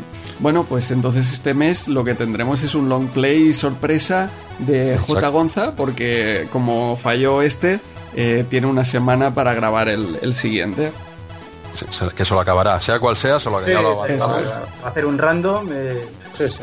No, no, el, el tío cada mes elige un juego y todavía no había un mes que haya dicho, oye, eh, no, cojo otro. El que te dice se lo acaba. Yo no sé si primero se lo acaba y luego no lo dice. que lo dudo. No, pero no, no falla, no falla. A ver este mes con, con qué nos sorprende, porque es una pena ¿eh? que esté del Powerplay. Bueno, a ver si se puede rescatar algo, aunque sea haciendo unos cortecitos, que no sea un vídeo de dos, horas y media, ¿no? Quizás. Sí, a ver si, podemos arreglarlo. Si se pudiese hacer algo. No sé, tenéis, eh, Jordi, Santi, algo que comentar de este Powerplay. Bueno, y lo probé. De hecho, no sabía que existía para Amstrad. A mí, a mí me suena de haberlo visto alguna vez, ah, pero no, no creo haberlo jugado mucho y le eché unas partidas hace un par de días para, para probar y bueno, me pareció un poco así regulero. Eh, me, me, sorprende mucho el 9 que le da la micromanía, pero, Hostia, Sí, sí, cierto, un, un, 9, un 9 le pone. ¿eh? Las preguntas, eh, vosotros que lo habéis jugado, ¿de qué nivel son? Para un chaval de 11 años o 12 de la época, ¿estaba el juego equilibrado para jugar o...? Eh, la verdad es que había como dos paquetes de preguntas, o sea, no dos paquetes, en el paquete que cogimos había preguntas de historia de Inglaterra o de, de derbis de caballos, historias así, que era imposible. Y luego había otra sección que, digamos que, que como si hubieran realmente adaptado algunas preguntas, también de historia de España de hace, bueno, de reyes y temas que no dominábamos para nada. Entonces, y luego las típicas preguntas que ahora están obsoletas, como eh, cuántas veces se han hecho los Juegos Olímpicos en tal sitio y ahora son más, o de este estilo. Presidente Ronald Reagan, Ronald Reagan, presidente. No, yo, yo, creo que, te, que, claro, el juego estaba muy localizado en Inglaterra y sí. y sí. que es verdad que aquí salió en castellano. Entiendo que se, no lo sé, lo desconozco, ¿eh? uh -huh. que se hizo el intento de localizar un poco el juego, porque si sí. todas las preguntas son de derbis, de caballos del año 82, claro. -huh. pues vale, pues apaga y vámonos, ¿no? Sí, sí, yo se veía que había grupos que, que seguramente en Inglaterra no estarían estas preguntas, la, sobre todo las de historia de España, entiendo. Uh -huh. Claro, claro, claro. Bueno, pues sí, eh, creo que no tenemos nada más que, que aportar de, de Powerplay. No. Pues eh, seguimos avanzando, pero tenemos que ir un poquito rápido, que se nos, se nos, ha comido el tiempo, ya llevamos ya un par de horitas, ya hay que agilizar esto. En las siguientes páginas de, de Micromanía ten, tenemos a Microsoft Flight Simulator, eh, Pandora, Operation Golf y Outrun, pero nos vamos a detener en la página 46 en un juego que, que no nos podemos saltar por alto. ¿eh? Mm. Andreu, no sé si te suena de algo un Double Dragon. De algo me suena, de algo me suena. Hombre, yo creo que es uno de mis géneros favoritos, por no decir mi género favorito, el beat'em up. Y cuando alguien te habla de beatemaps, a pesar de que haya más antiguos, yo creo que lo primero quizá que te viene a la mente es Double Dragon. Eh, ahora podremos hablar de él, podremos discutir si es mejor o es peor, pero es un referente. Y en la época todo el mundo hablaba de él. Habíamos tenido mmm, antes de que salieran en el arcade, pero bidimensionales, ¿no? Yo creo que quizá este es de los primeros que juega también con, con, el movimiento hacia el fondo. Y bueno, quizá visto ahora, o por lo menos desde mi punto de vista, Capcom ha hecho muy buenos beatemaps, ha superado ampliamente Double Dragon. ¿Qué más? Konami también con Tortugas Ninja y Simpson ha hecho grandes beatemaps. Y entonces jugado ahora, quizá tenemos otra, otra perspectiva, ¿no? Y nos parece a lo mejor un juego que incluso en el arcade tiene ralentizaciones, pero no deja de ser un, un mito. Aquí hablaremos Exacto. también de las Exacto. conversiones, pero no sé qué recuerdos os trae a vosotros este Double Dragon. Eh, Jordi mí... Santi, si queréis darle, darle caña, yo con este también sí, sí. tengo una historieta. Para mí, Double Dragon, eh, de las creativas míticas. O sea, sí. Me, me, volvía loco. De, de, crío, yo creo que es de las pocas que si volviese a jugar todavía me lo podría pasar con un crédito. Bueno, con el truco de codazo casi todo el mundo, pero... Exacto. es que puede ser que por eso sea tan famosa. Los juegos que más nos pasamos en esa época son los que mejor se recuerdan. Bueno, ya puede ser, ya. Porque llegabas lejos, sí. Claro, exacto. No, no, pues no, no, es ninguna tontería, porque yo este mm. juego le, le, di bastante en MSX a la versión de Short Trapa, porque luego estaba, que era la de Cemina, ¿puede ser? Sí, es que ahora la... que, que, las conversiones es un juego Uf. muy loco, porque hay doble conversión de... para casi todos los sistemas. MSX tiene dos conversiones, Amstrad sí. y Commodore también tienen dos conversiones de diferentes compañías para diferentes Mm, regiones, incluso esta que comentas de Cemina, creo que era una compañía sí. coreana, no sé si era no autorizada o porque salió tiempo después. Sí, pero es un es, es durillo, ¿eh? O sea, el, mm eh, a ver, es jugable, tampoco es que sea tan malo, yo estoy acostumbrado, claro, yo es que ya son muchos años con el de Sortrapa, es el que conozco yo, que no deja de ser un port del de ZX, ¿eh? sí. tampoco, no, no, tiene mucho, pero es, lo que comentabas, ¿no? Es más el, el mito, el mito de, de, esos primeros juegos de, de, de, este tipo, ¿no? Yo a este recuerdo cuando veníamos del famoso camping que hace ya un programa o dos que nos lo comentamos, Andreu, nos sale Caravaning, es Caravaning que si no luego se nos enfadan, ¿eh? Exacto, sí, sí, Gaby. Eh, Gaby se nos va a enfadar, del Caravaning, yo recuerdo cuando llegábamos los domingos por la tarde a casa era, era ya como un ritual, ¿no? El llegar y la partidita al, al Double Dragon en casa antes de, de, hacer las cosas del cole y todo el rollo. Y, y, siempre, siempre caía, este juego siempre caía, era, era fácil. Y es lo que, lo que comentabais ahora, ¿no? Quizás lo recuerdas no solo porque era de los primeros, sino porque era un juego, al menos en MSX, sé que es la versión de, de Spectrum, ¿eh? pero bueno, eh, era, te dejaba avanzar, ¿no? Habían otros que duraban dos minutos y este te lo podías acabar, ¿eh? Uh -huh. Bueno, no sé, yo, eh, a ver, eh, los que he probado ahora mmm, lo veo durillo, ¿eh? lo veo durillo porque además, eh, si queréis entramos en el tema de esta doble conversión, por ejemplo, de Amstrad, que realizaron, ahora no recuerdo, era Binary Design, que es el que sale aquí, ¿Mm? y aquí hay un poco como mezcla, bueno, no mezcla, porque aquí de hecho la que sale es la versión para España que realizaron eh, aquí, ¿qué, ¿qué, qué, compañía la hizo? Animagic, sí, fue Animagic. Sí. Con esta portada de Fernando San Gregorio. Este era el Double Dragon que nos llegó aquí a España, pero fuera era el Binary Design, la compañía que lo hizo. Y son dos versiones diferentes. Yo diría que en Amstrad la versión de Binary Design tiene unos gráficos peores o unos colores mal elegidos, pero es jugable. La versión que nos tocó sufrir aquí, eh, a ver, los gráficos, mm. los colores están acertados, pero es terriblemente lento. Bueno, no, no, sí, no es me convence. Sí. Uh -huh. No, no, no se puede jugar. ¿No era de Virgin la que salió en, en Puede ser que a lo mejor la, la, publicara Virgin, pero de hecho la versión era de Binary Design, también la de aquí, pero encargó a, a Animagic otra conversión. Es, es, un lío que no se entiende bien, hay muchas personas que lo explican así en, en diferentes podcasts. Yo he intentado buscar por aquí por Movie Games.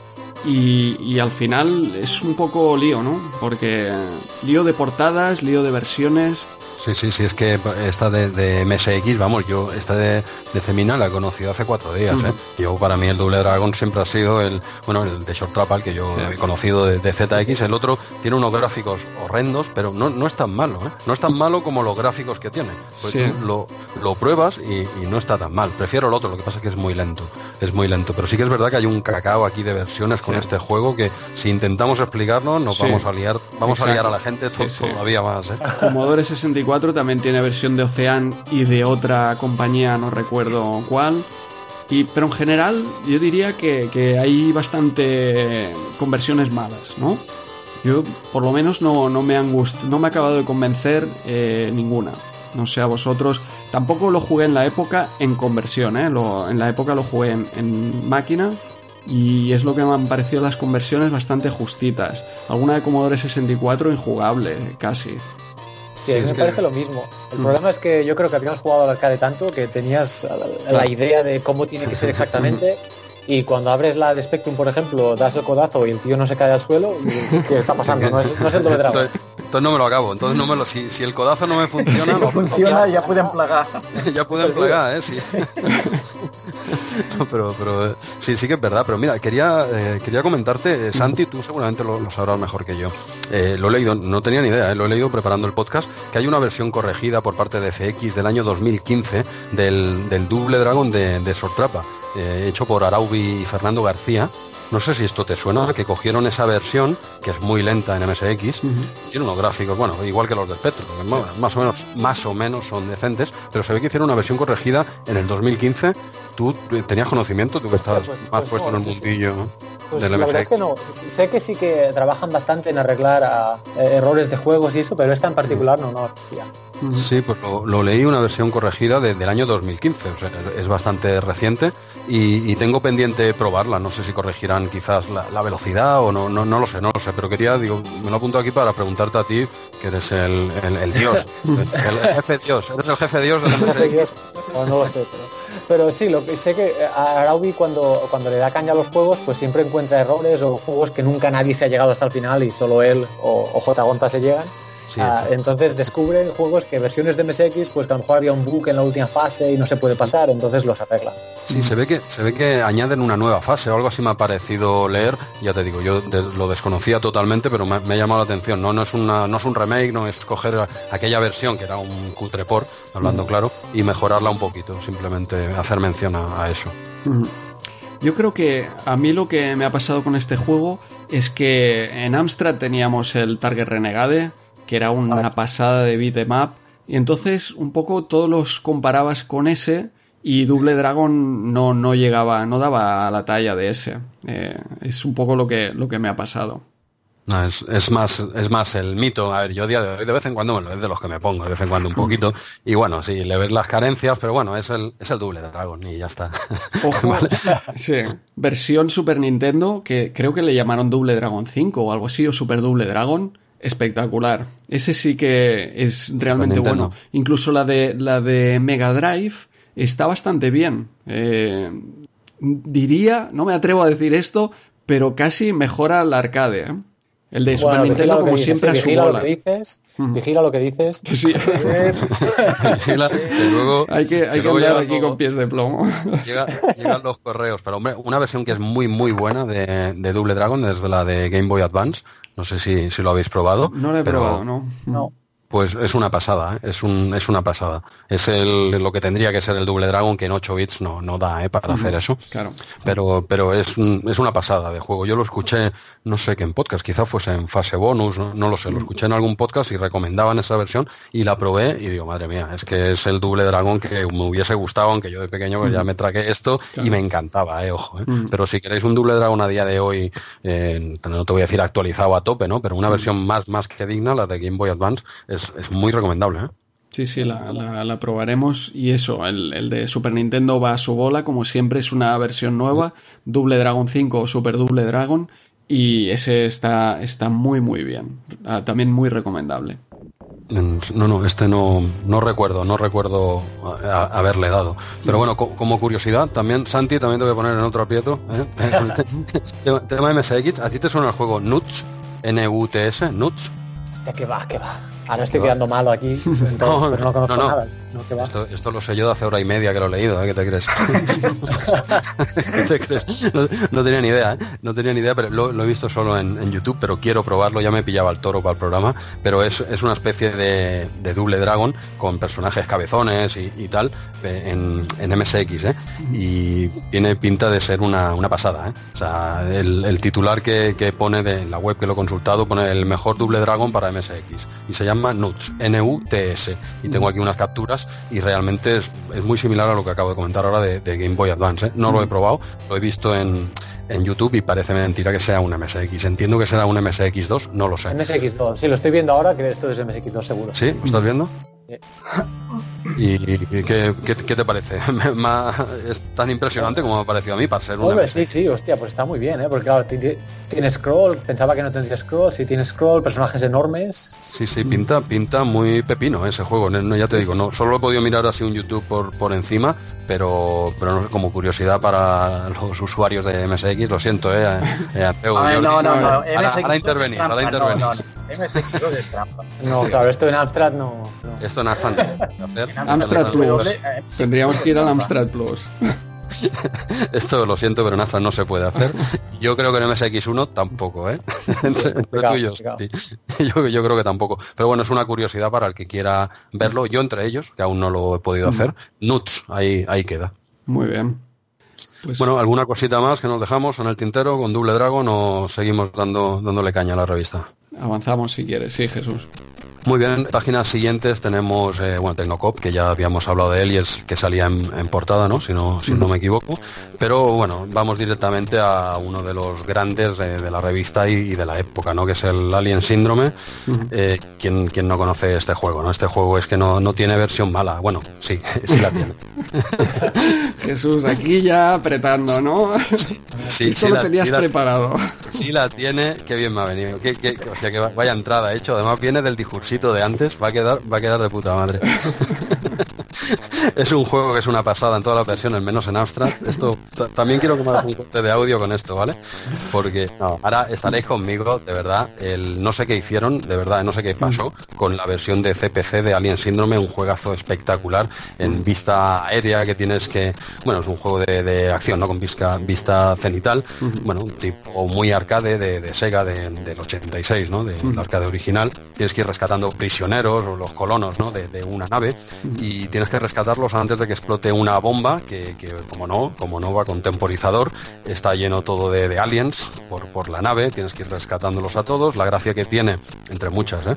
Eh, puedes jugar dos players a, la vez, pues tienes muchos tipos de armas que te acercas a, la pared y te da como armas diferentes, que si lanzallamas, granadas, eh, esto le da mucha, mucha variedad al juego, ¿no? Y luego tienes también algo bastante importante en el juego que son los, los mapas, ¿no? Que en algunas versiones lo ves jugando, in-game, el juego no para, entonces tienes que mirar rápido, porque se te sale el mapa, pero los aliens siguen a por ti, ¿vale? Y hay otras versiones en las que sale una pantalla, se para el juego y sale una pantalla, mucho más fácil, porque el juego se queda como pausado y tú te puedes estudiar un poco la jugada, ¿no?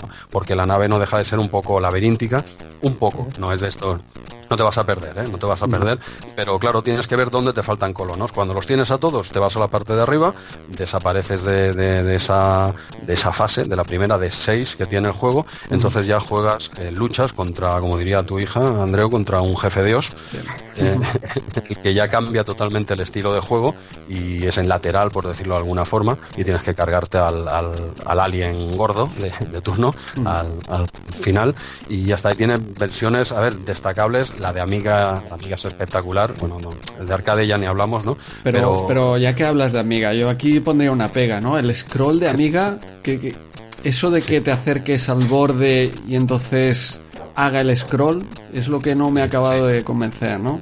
Sí, sí, eh, no es la única versión eh, que lo hace este, no es un scroll continuado, Exacto. pero si llegas al borde y te va haciendo como, como pasos, ahora eh, Master System también sucede lo mismo. Te, acercas al borde y aquello que separa el juego para, para hacer el scroll.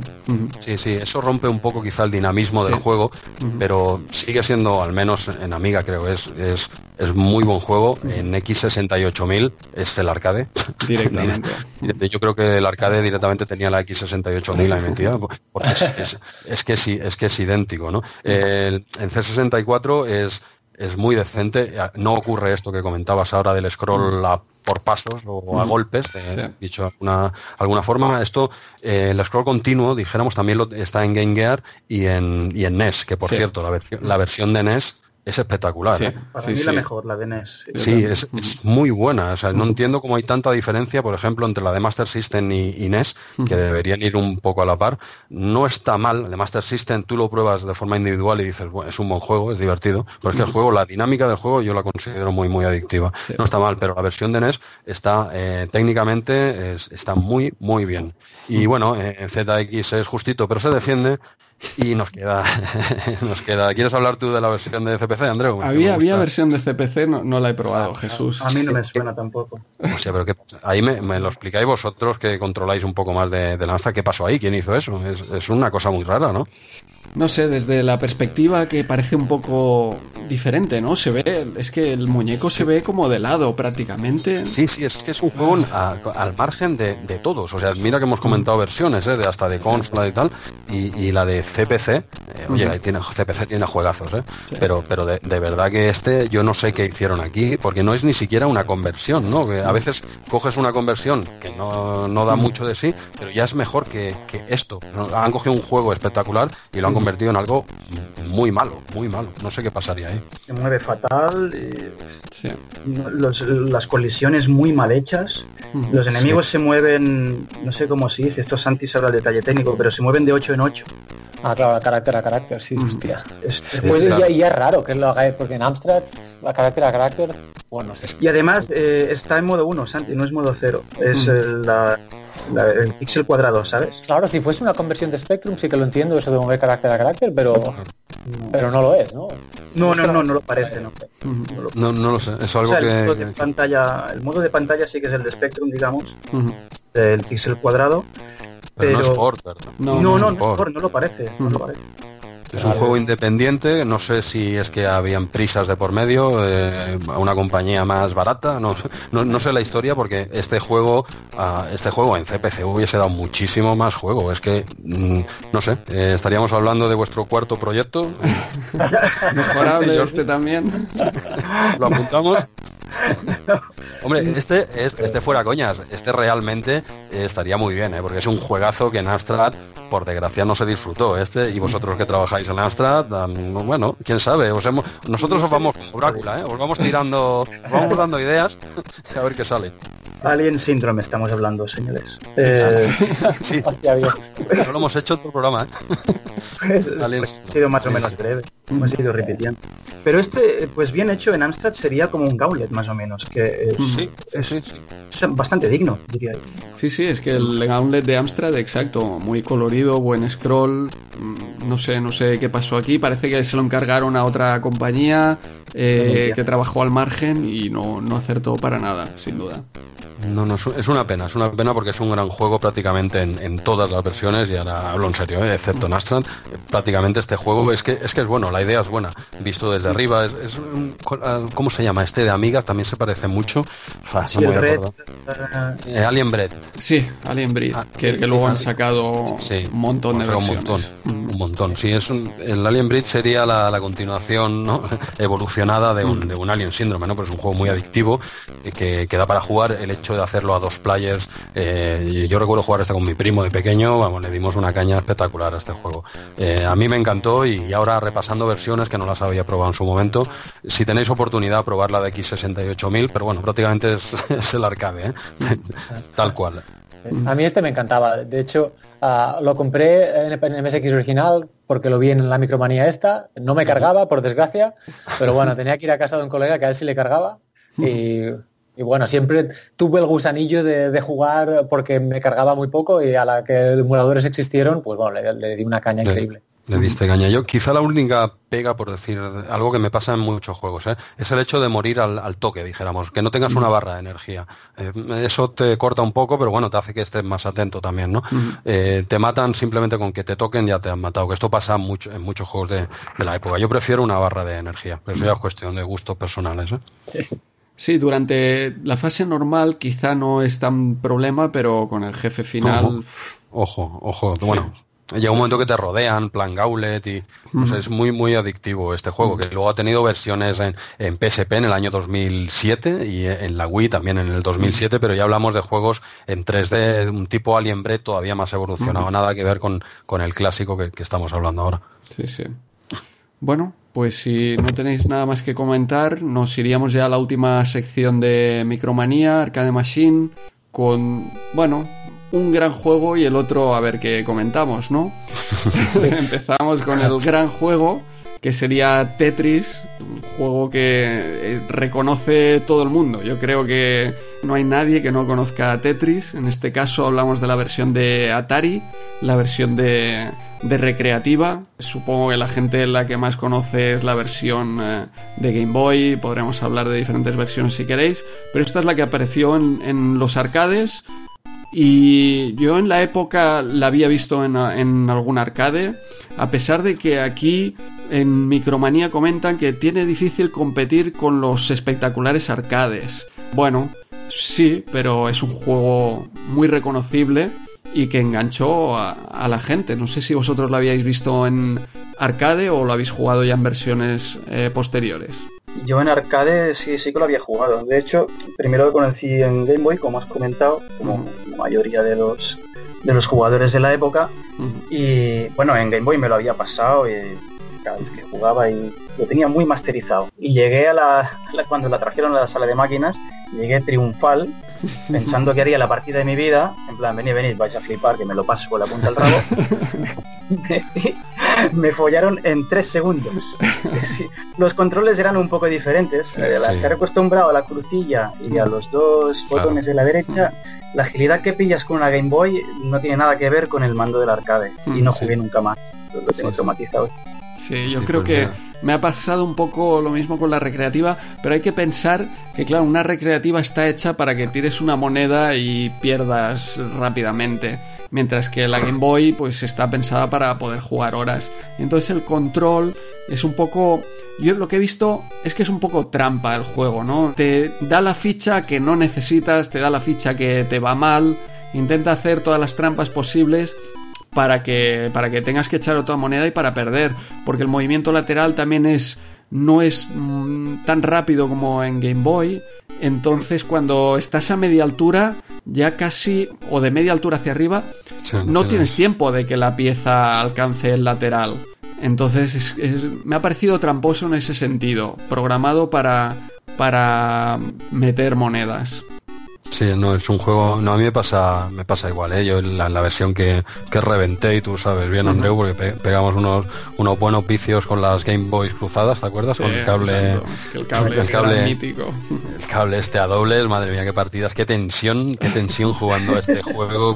Cuando, oías, es que creo recordar que, se oía primero el ruidito de las cuatro, cuando hacías las cuatro, las cuatro barras, se oía el titín, pero no te llegaba a ti todavía. Pero tú oías el ruido en la Game Boy del colega y sabías y sabías la que te venía encima, ¿no? Al, segundo, ¿no? Y tú, ibas, ibas ahí de puta madre, oías la campanita esa y dices, no, no puede ser, ahora, ahora no, ahora no, ¿no? Es un juegazo espectacular en Game Boy, me lo acababa, yo, yo llegué a coger un nivel enfermizo con este juego, enfermizo de hablamos de cerrar los ojos y seguir jugando al Tetris. Sí, ¿eh? sí, sí, fue lo primero que me pasó, sí, sí. Sí, esto, esto es verdad, es una cachondeo, la gente que la haya apretado, me imagino que otros juegos cuando le metes una caña insana, pues, pues, pues, pasan estas cosas, ¿no? Y te lo juro que, yo cerraba los juegos y seguía, pero no caían fichas sin más. Yo jugaba. Las colocabas todas bien, ¿no? En la mente. Todas hasta donde me llegaba la memoria RAM, que no era mucha. pero te lo juro que yo hacía partidas al Tetris cuando apagaba la, maquinita. Yo cogí un nivel enfermizo con este juego que me, encantaba, pero básicamente lo tengo tan interiorizado el de, Game Boy que, ahora eh, el de arcade prácticamente no lo toqué en los salones recreativos y y, probándolo, y es un juego que he ido dejando pasar siempre que juego al Tetris, cuando le doy siempre es en Game Boy, y ahora probándolo un poco para el programa, eh, este Tetris con mi arcade stick, Andreu, que hace como ah. tres programas que no hablo de mi arcade stick, que le he tenido que cambiar las tripas. sí, sí, ¿eh? te lo has dejado ya para, para la Raspi, ¿no? Sí, sí, tenía, tenía unos problemillas ahí con el, con este, con el X arcade que tema de, de, compatibilidades y tal. Bueno, entonces la solución son 8 euros y 3 horas de cambiar cables. le he cambiado una plaquita que tiene interna y todos los cables y tal. Y bueno, lo he estado, ahora es mucho más fácil. Con un USB lo pinchas y te lo coge en todos lados. Maravilloso. vale.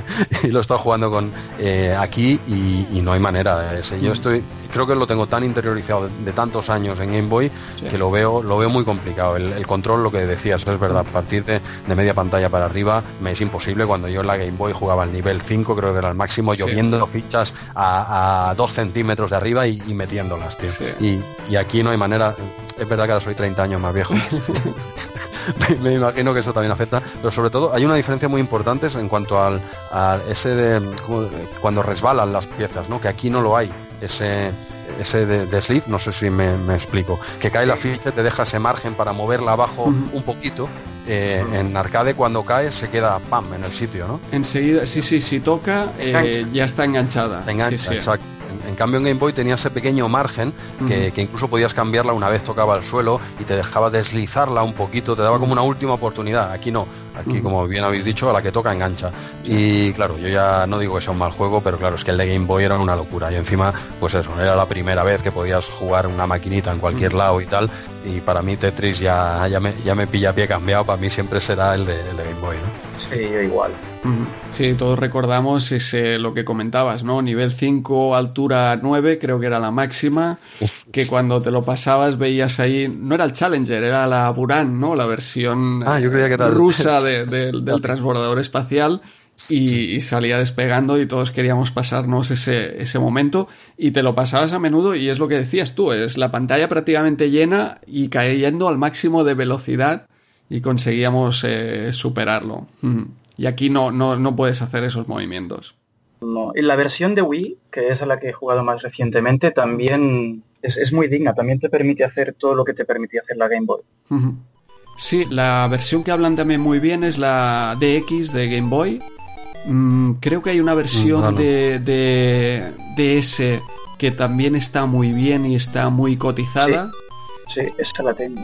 Y ahora, pues el Tetris 99 este que acaba de salir para la Switch, para el Switch Online, que pues es una pasada, juegas contra 99... bueno, sí, sí, contra 99 personas. ¿qué, dices? ¿Lo, tienes, Andreu? Lo, tengo, lo tengo y engancha, es, es la versión de siempre, engancha mucho Pero me explicas eso de cómo pueden jugar 99 personas a la vez Es- al Tetris. Es, juegas en contra, todos en contra de todos. Lo que pasa es que cuando envías, puedes tener como varias estrategias. Puedes enviar al que está peor, puedes enviar al que es más bueno, Ah, vale. o puedes enviar aleatorio. Entonces, claro, eh, el detalle es que no puedes dejar crecer mucho. Porque claro, hay 99 personas. Tú te preparas ahí para enviar tus 4 y 4. Pero cuando tú llevas ahí por mitad de pantalla, por mucho que te lo hayas preparado, eres Que el que está alguien- peor. Y hay 99 personas que te envían contra ti. Vamos. Hostia. Qué locura, tío. Entonces, sí, sí, eh, eh, no puedes eh, hacer esto de preparártelo, porque si no, mm, enseguida te, te suben. Y la o estrategia sea- es ir vaciando, vaciando y quedar, estar siempre, siempre abajo. ¿Cómo eliges a quién mandas? ¿A tiempo real vas eligiendo? o Eh, no, tú eh, eliges una, una estrategia de Ah, entre vale, estas cuatro. vale. Y si es aleatorio, pues aleatorio. Si es al peor, pues al que esté peor, al que esté más arriba, le llegan eh, tu- tus líneas. Entonces, el truco no, está en no estar siempre, ser el mejor ni el peor, ¿no? Estar siempre en medio para que la gente no, Sí. no te tenga en sus listas de mejor y peor, quizás. Sí, ¿o qué? sí, sí. Y la otra opción yo creo que es a los que son más buenos o los que tienen más, eh, tienen un nivel superior y entonces, eh, claro, ahí sí que no te puedes escapar. Pero, Vale. pero está, está muy bien, está muy bien. No he conseguido, me parece que lo mejor que he hecho es un octavo. Eh, Ah, sí, sí. No, pero, ostras, eh, engancha porque dices, quiero ganar una, quiero ganar una y, y, y es otra más, otra más, otra más. No, es que el Tetris es un juego de una idea muy, muy simple. Es, La verdad es una idea muy simple, pero es una idea genial. O sea, el concepto es como un comecocos, ¿no? Una idea muy básica, pero que de cara a un, jue- a un videojuego es perfecto, ¿no? A veces lo más simple es, es lo más adictivo, ¿no? Es un juego que, que en cualquier sistema te lo va a mover porque no requiere fuegos artificiales y la idea, es que la idea es buena, por eso eh, se han hecho tantísimas versiones de, de Tetris en, en todas las consolas, en móviles, es un juego que funciona, atem- es, a- es atemporal y, y que le- y es el único juego que, que yo he visto jugar en mi vida a mi madre, al Tetris. eh, yo igual, sí.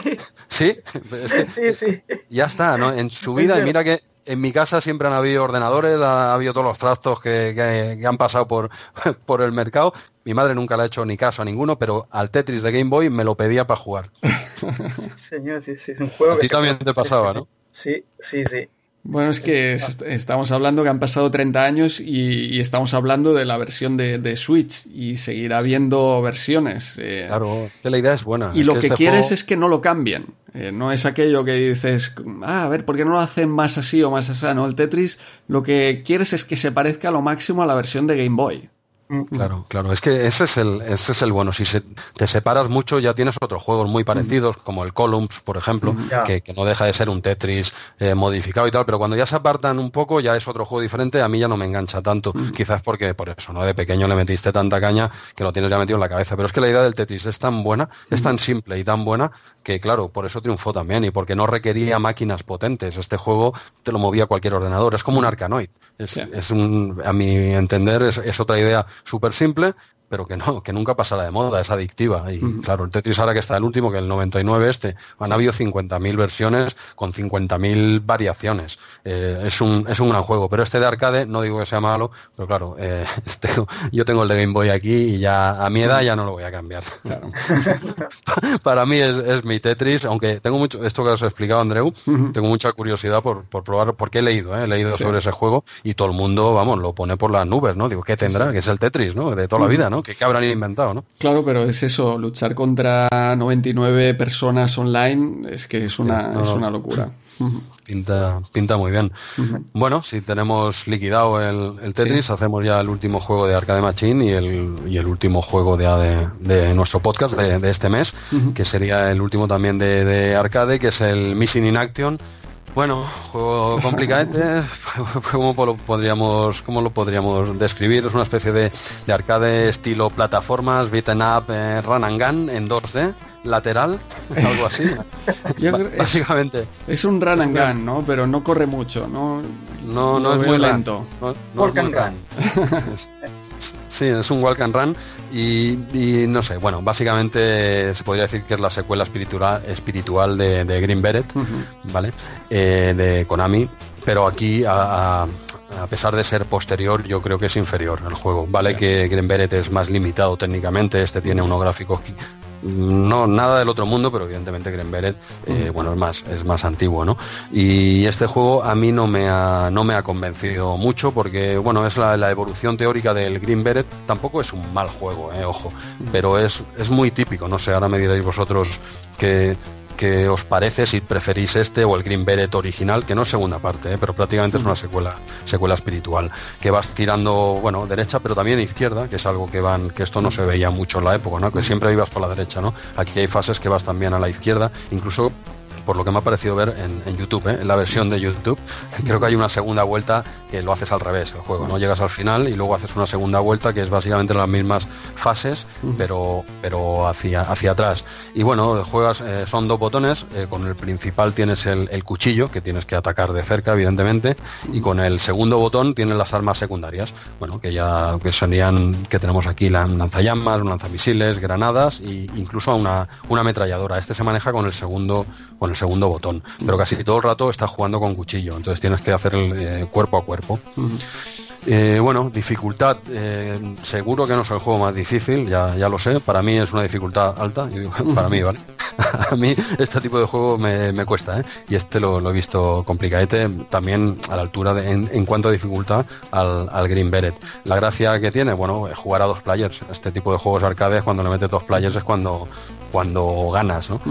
No sé, ¿qué os ha parecido, qué os ha parecido a vosotros? Jordi, Jordi. Yo no lo, yo no lo probé en la época, no, la conocía esta máquina y ahora tampoco he tenido ocasión de probarla.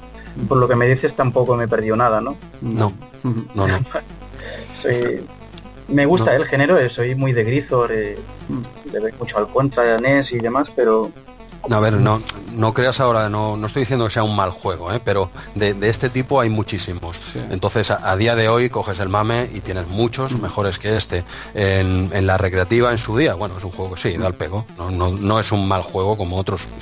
yo doy mi opinión, ¿eh? No sé, Andreu, ¿tú qué, opinas? Yo, como dice Jordi, yo no entiendo cómo de, estos mismos eh, autores salió Contra, que hmm. es o sea, un juego mucho más rápido, mucho más frenético y sobre todo mucho más divertido.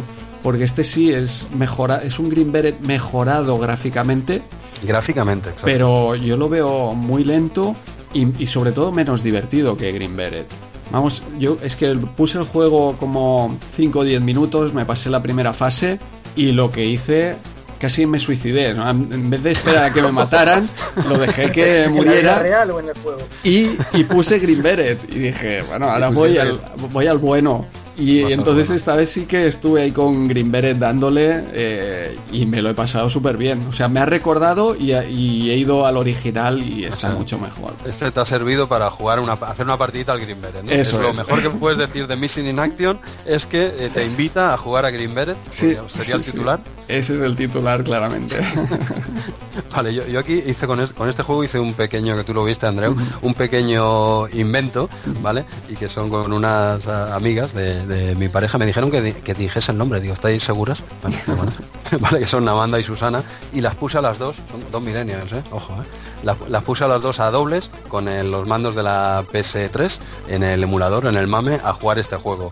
Eh, Amanda ya me ayudó a, analizar otro juego que era el POW, el Prisionero of War, en RM30 en el número 7, ¿vale? Ya, y ya comenté, no dije su nombre, se me enfadó, ¿vale? Esta vez ya, esta vez ya lo he dicho, ¿vale? Va a ser la única parte que escuche del programa, eh, te lo digo ahora.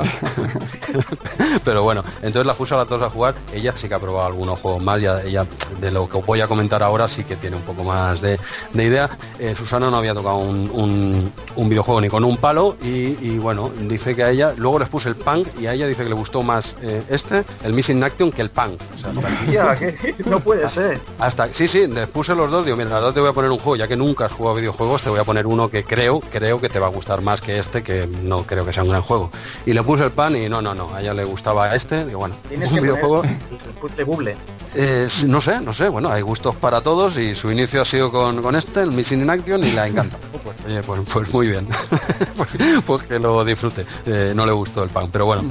Eh, lo que me comentaron, digo, bueno, ¿qué, os parece? ¿no? Jugaron no, media horita y tal, fueron avanzando, claro, a base de meter coins, fueron, fueron ahí avanzando un poquito y bueno, lo que me comentaban es que bueno, que es un juego muy repetitivo, con, que tiene los gráficos eh, que son que son algo sosos, ¿no? Y poco variados, siempre son los sobre eso, los mismos enemigos y escenarios, que, es verdad, es que no, no salen del camioncito de turno, la selva de. tiene una variedad de gráficos muy, muy eh, muy justita. Los gráficos tampoco estén mal, pero tampoco a ellas, al menos tampoco les gustaron. les pareció muy difícil. Bueno, esto en parte se puede. Bueno, también me pareció a mí muy difícil, ¿eh? pero claro, alguien que no está habituado a jugar a videojuegos, gente de nueva generación, meter un juego este, eh, les puede les puede echar un poco para atrás el, eso, la, dificultad. Y algo en concreto que me dijo es el tema, no están acostumbradas, claro, el tema de, la escalera, ¿no? Que cuando subes la escalera no puedes atacar. Claro, esto lo ves en la vida real y dirás, ¿por qué no? Voy subiendo la escalera porque no puedo pegar cuchillazos, ¿no? Y es algo que a mí me llamó la atención, que, a ellas les llamarse la atención. Digo, hombre, estás subiendo la escalera hasta lo que estás, ¿no? Y después no, pues muy mal, porque, porque no puedes atacar. Es una cosa que les llamó la atención. Digo, yo, yo me lo apunto aquí y lo diré. Y nada, simplemente quería comentar eso, que, luego, lo, luego lo probé yo, pero por lo que vi en la partidita de ellas de media hora, digo, no lo voy a probar mucho, no lo voy a probar mucho. Pero bueno, era simplemente un pequeño experimento sociológico, videojueguil, y salió, salió así la cosa. Y hasta aquí Retromanía 30, episodio 11. Eh, todo un placer poder compartir este programa con dos grandes de la escena como son eh, Santiago Antañón y Jordi Sureda. Y ya sabéis, intentaremos mejorar, pero nos conformamos con no empeorar. Santi Jordi, muchas gracias por aceptar nuestra invitación. Un lujazo haber podido contar con vuestra presencia. Lo hemos pasado genial comentando con vosotros el número 11 de Micromanía. Y bueno, ¿qué os ha parecido a vosotros el paso por RM30?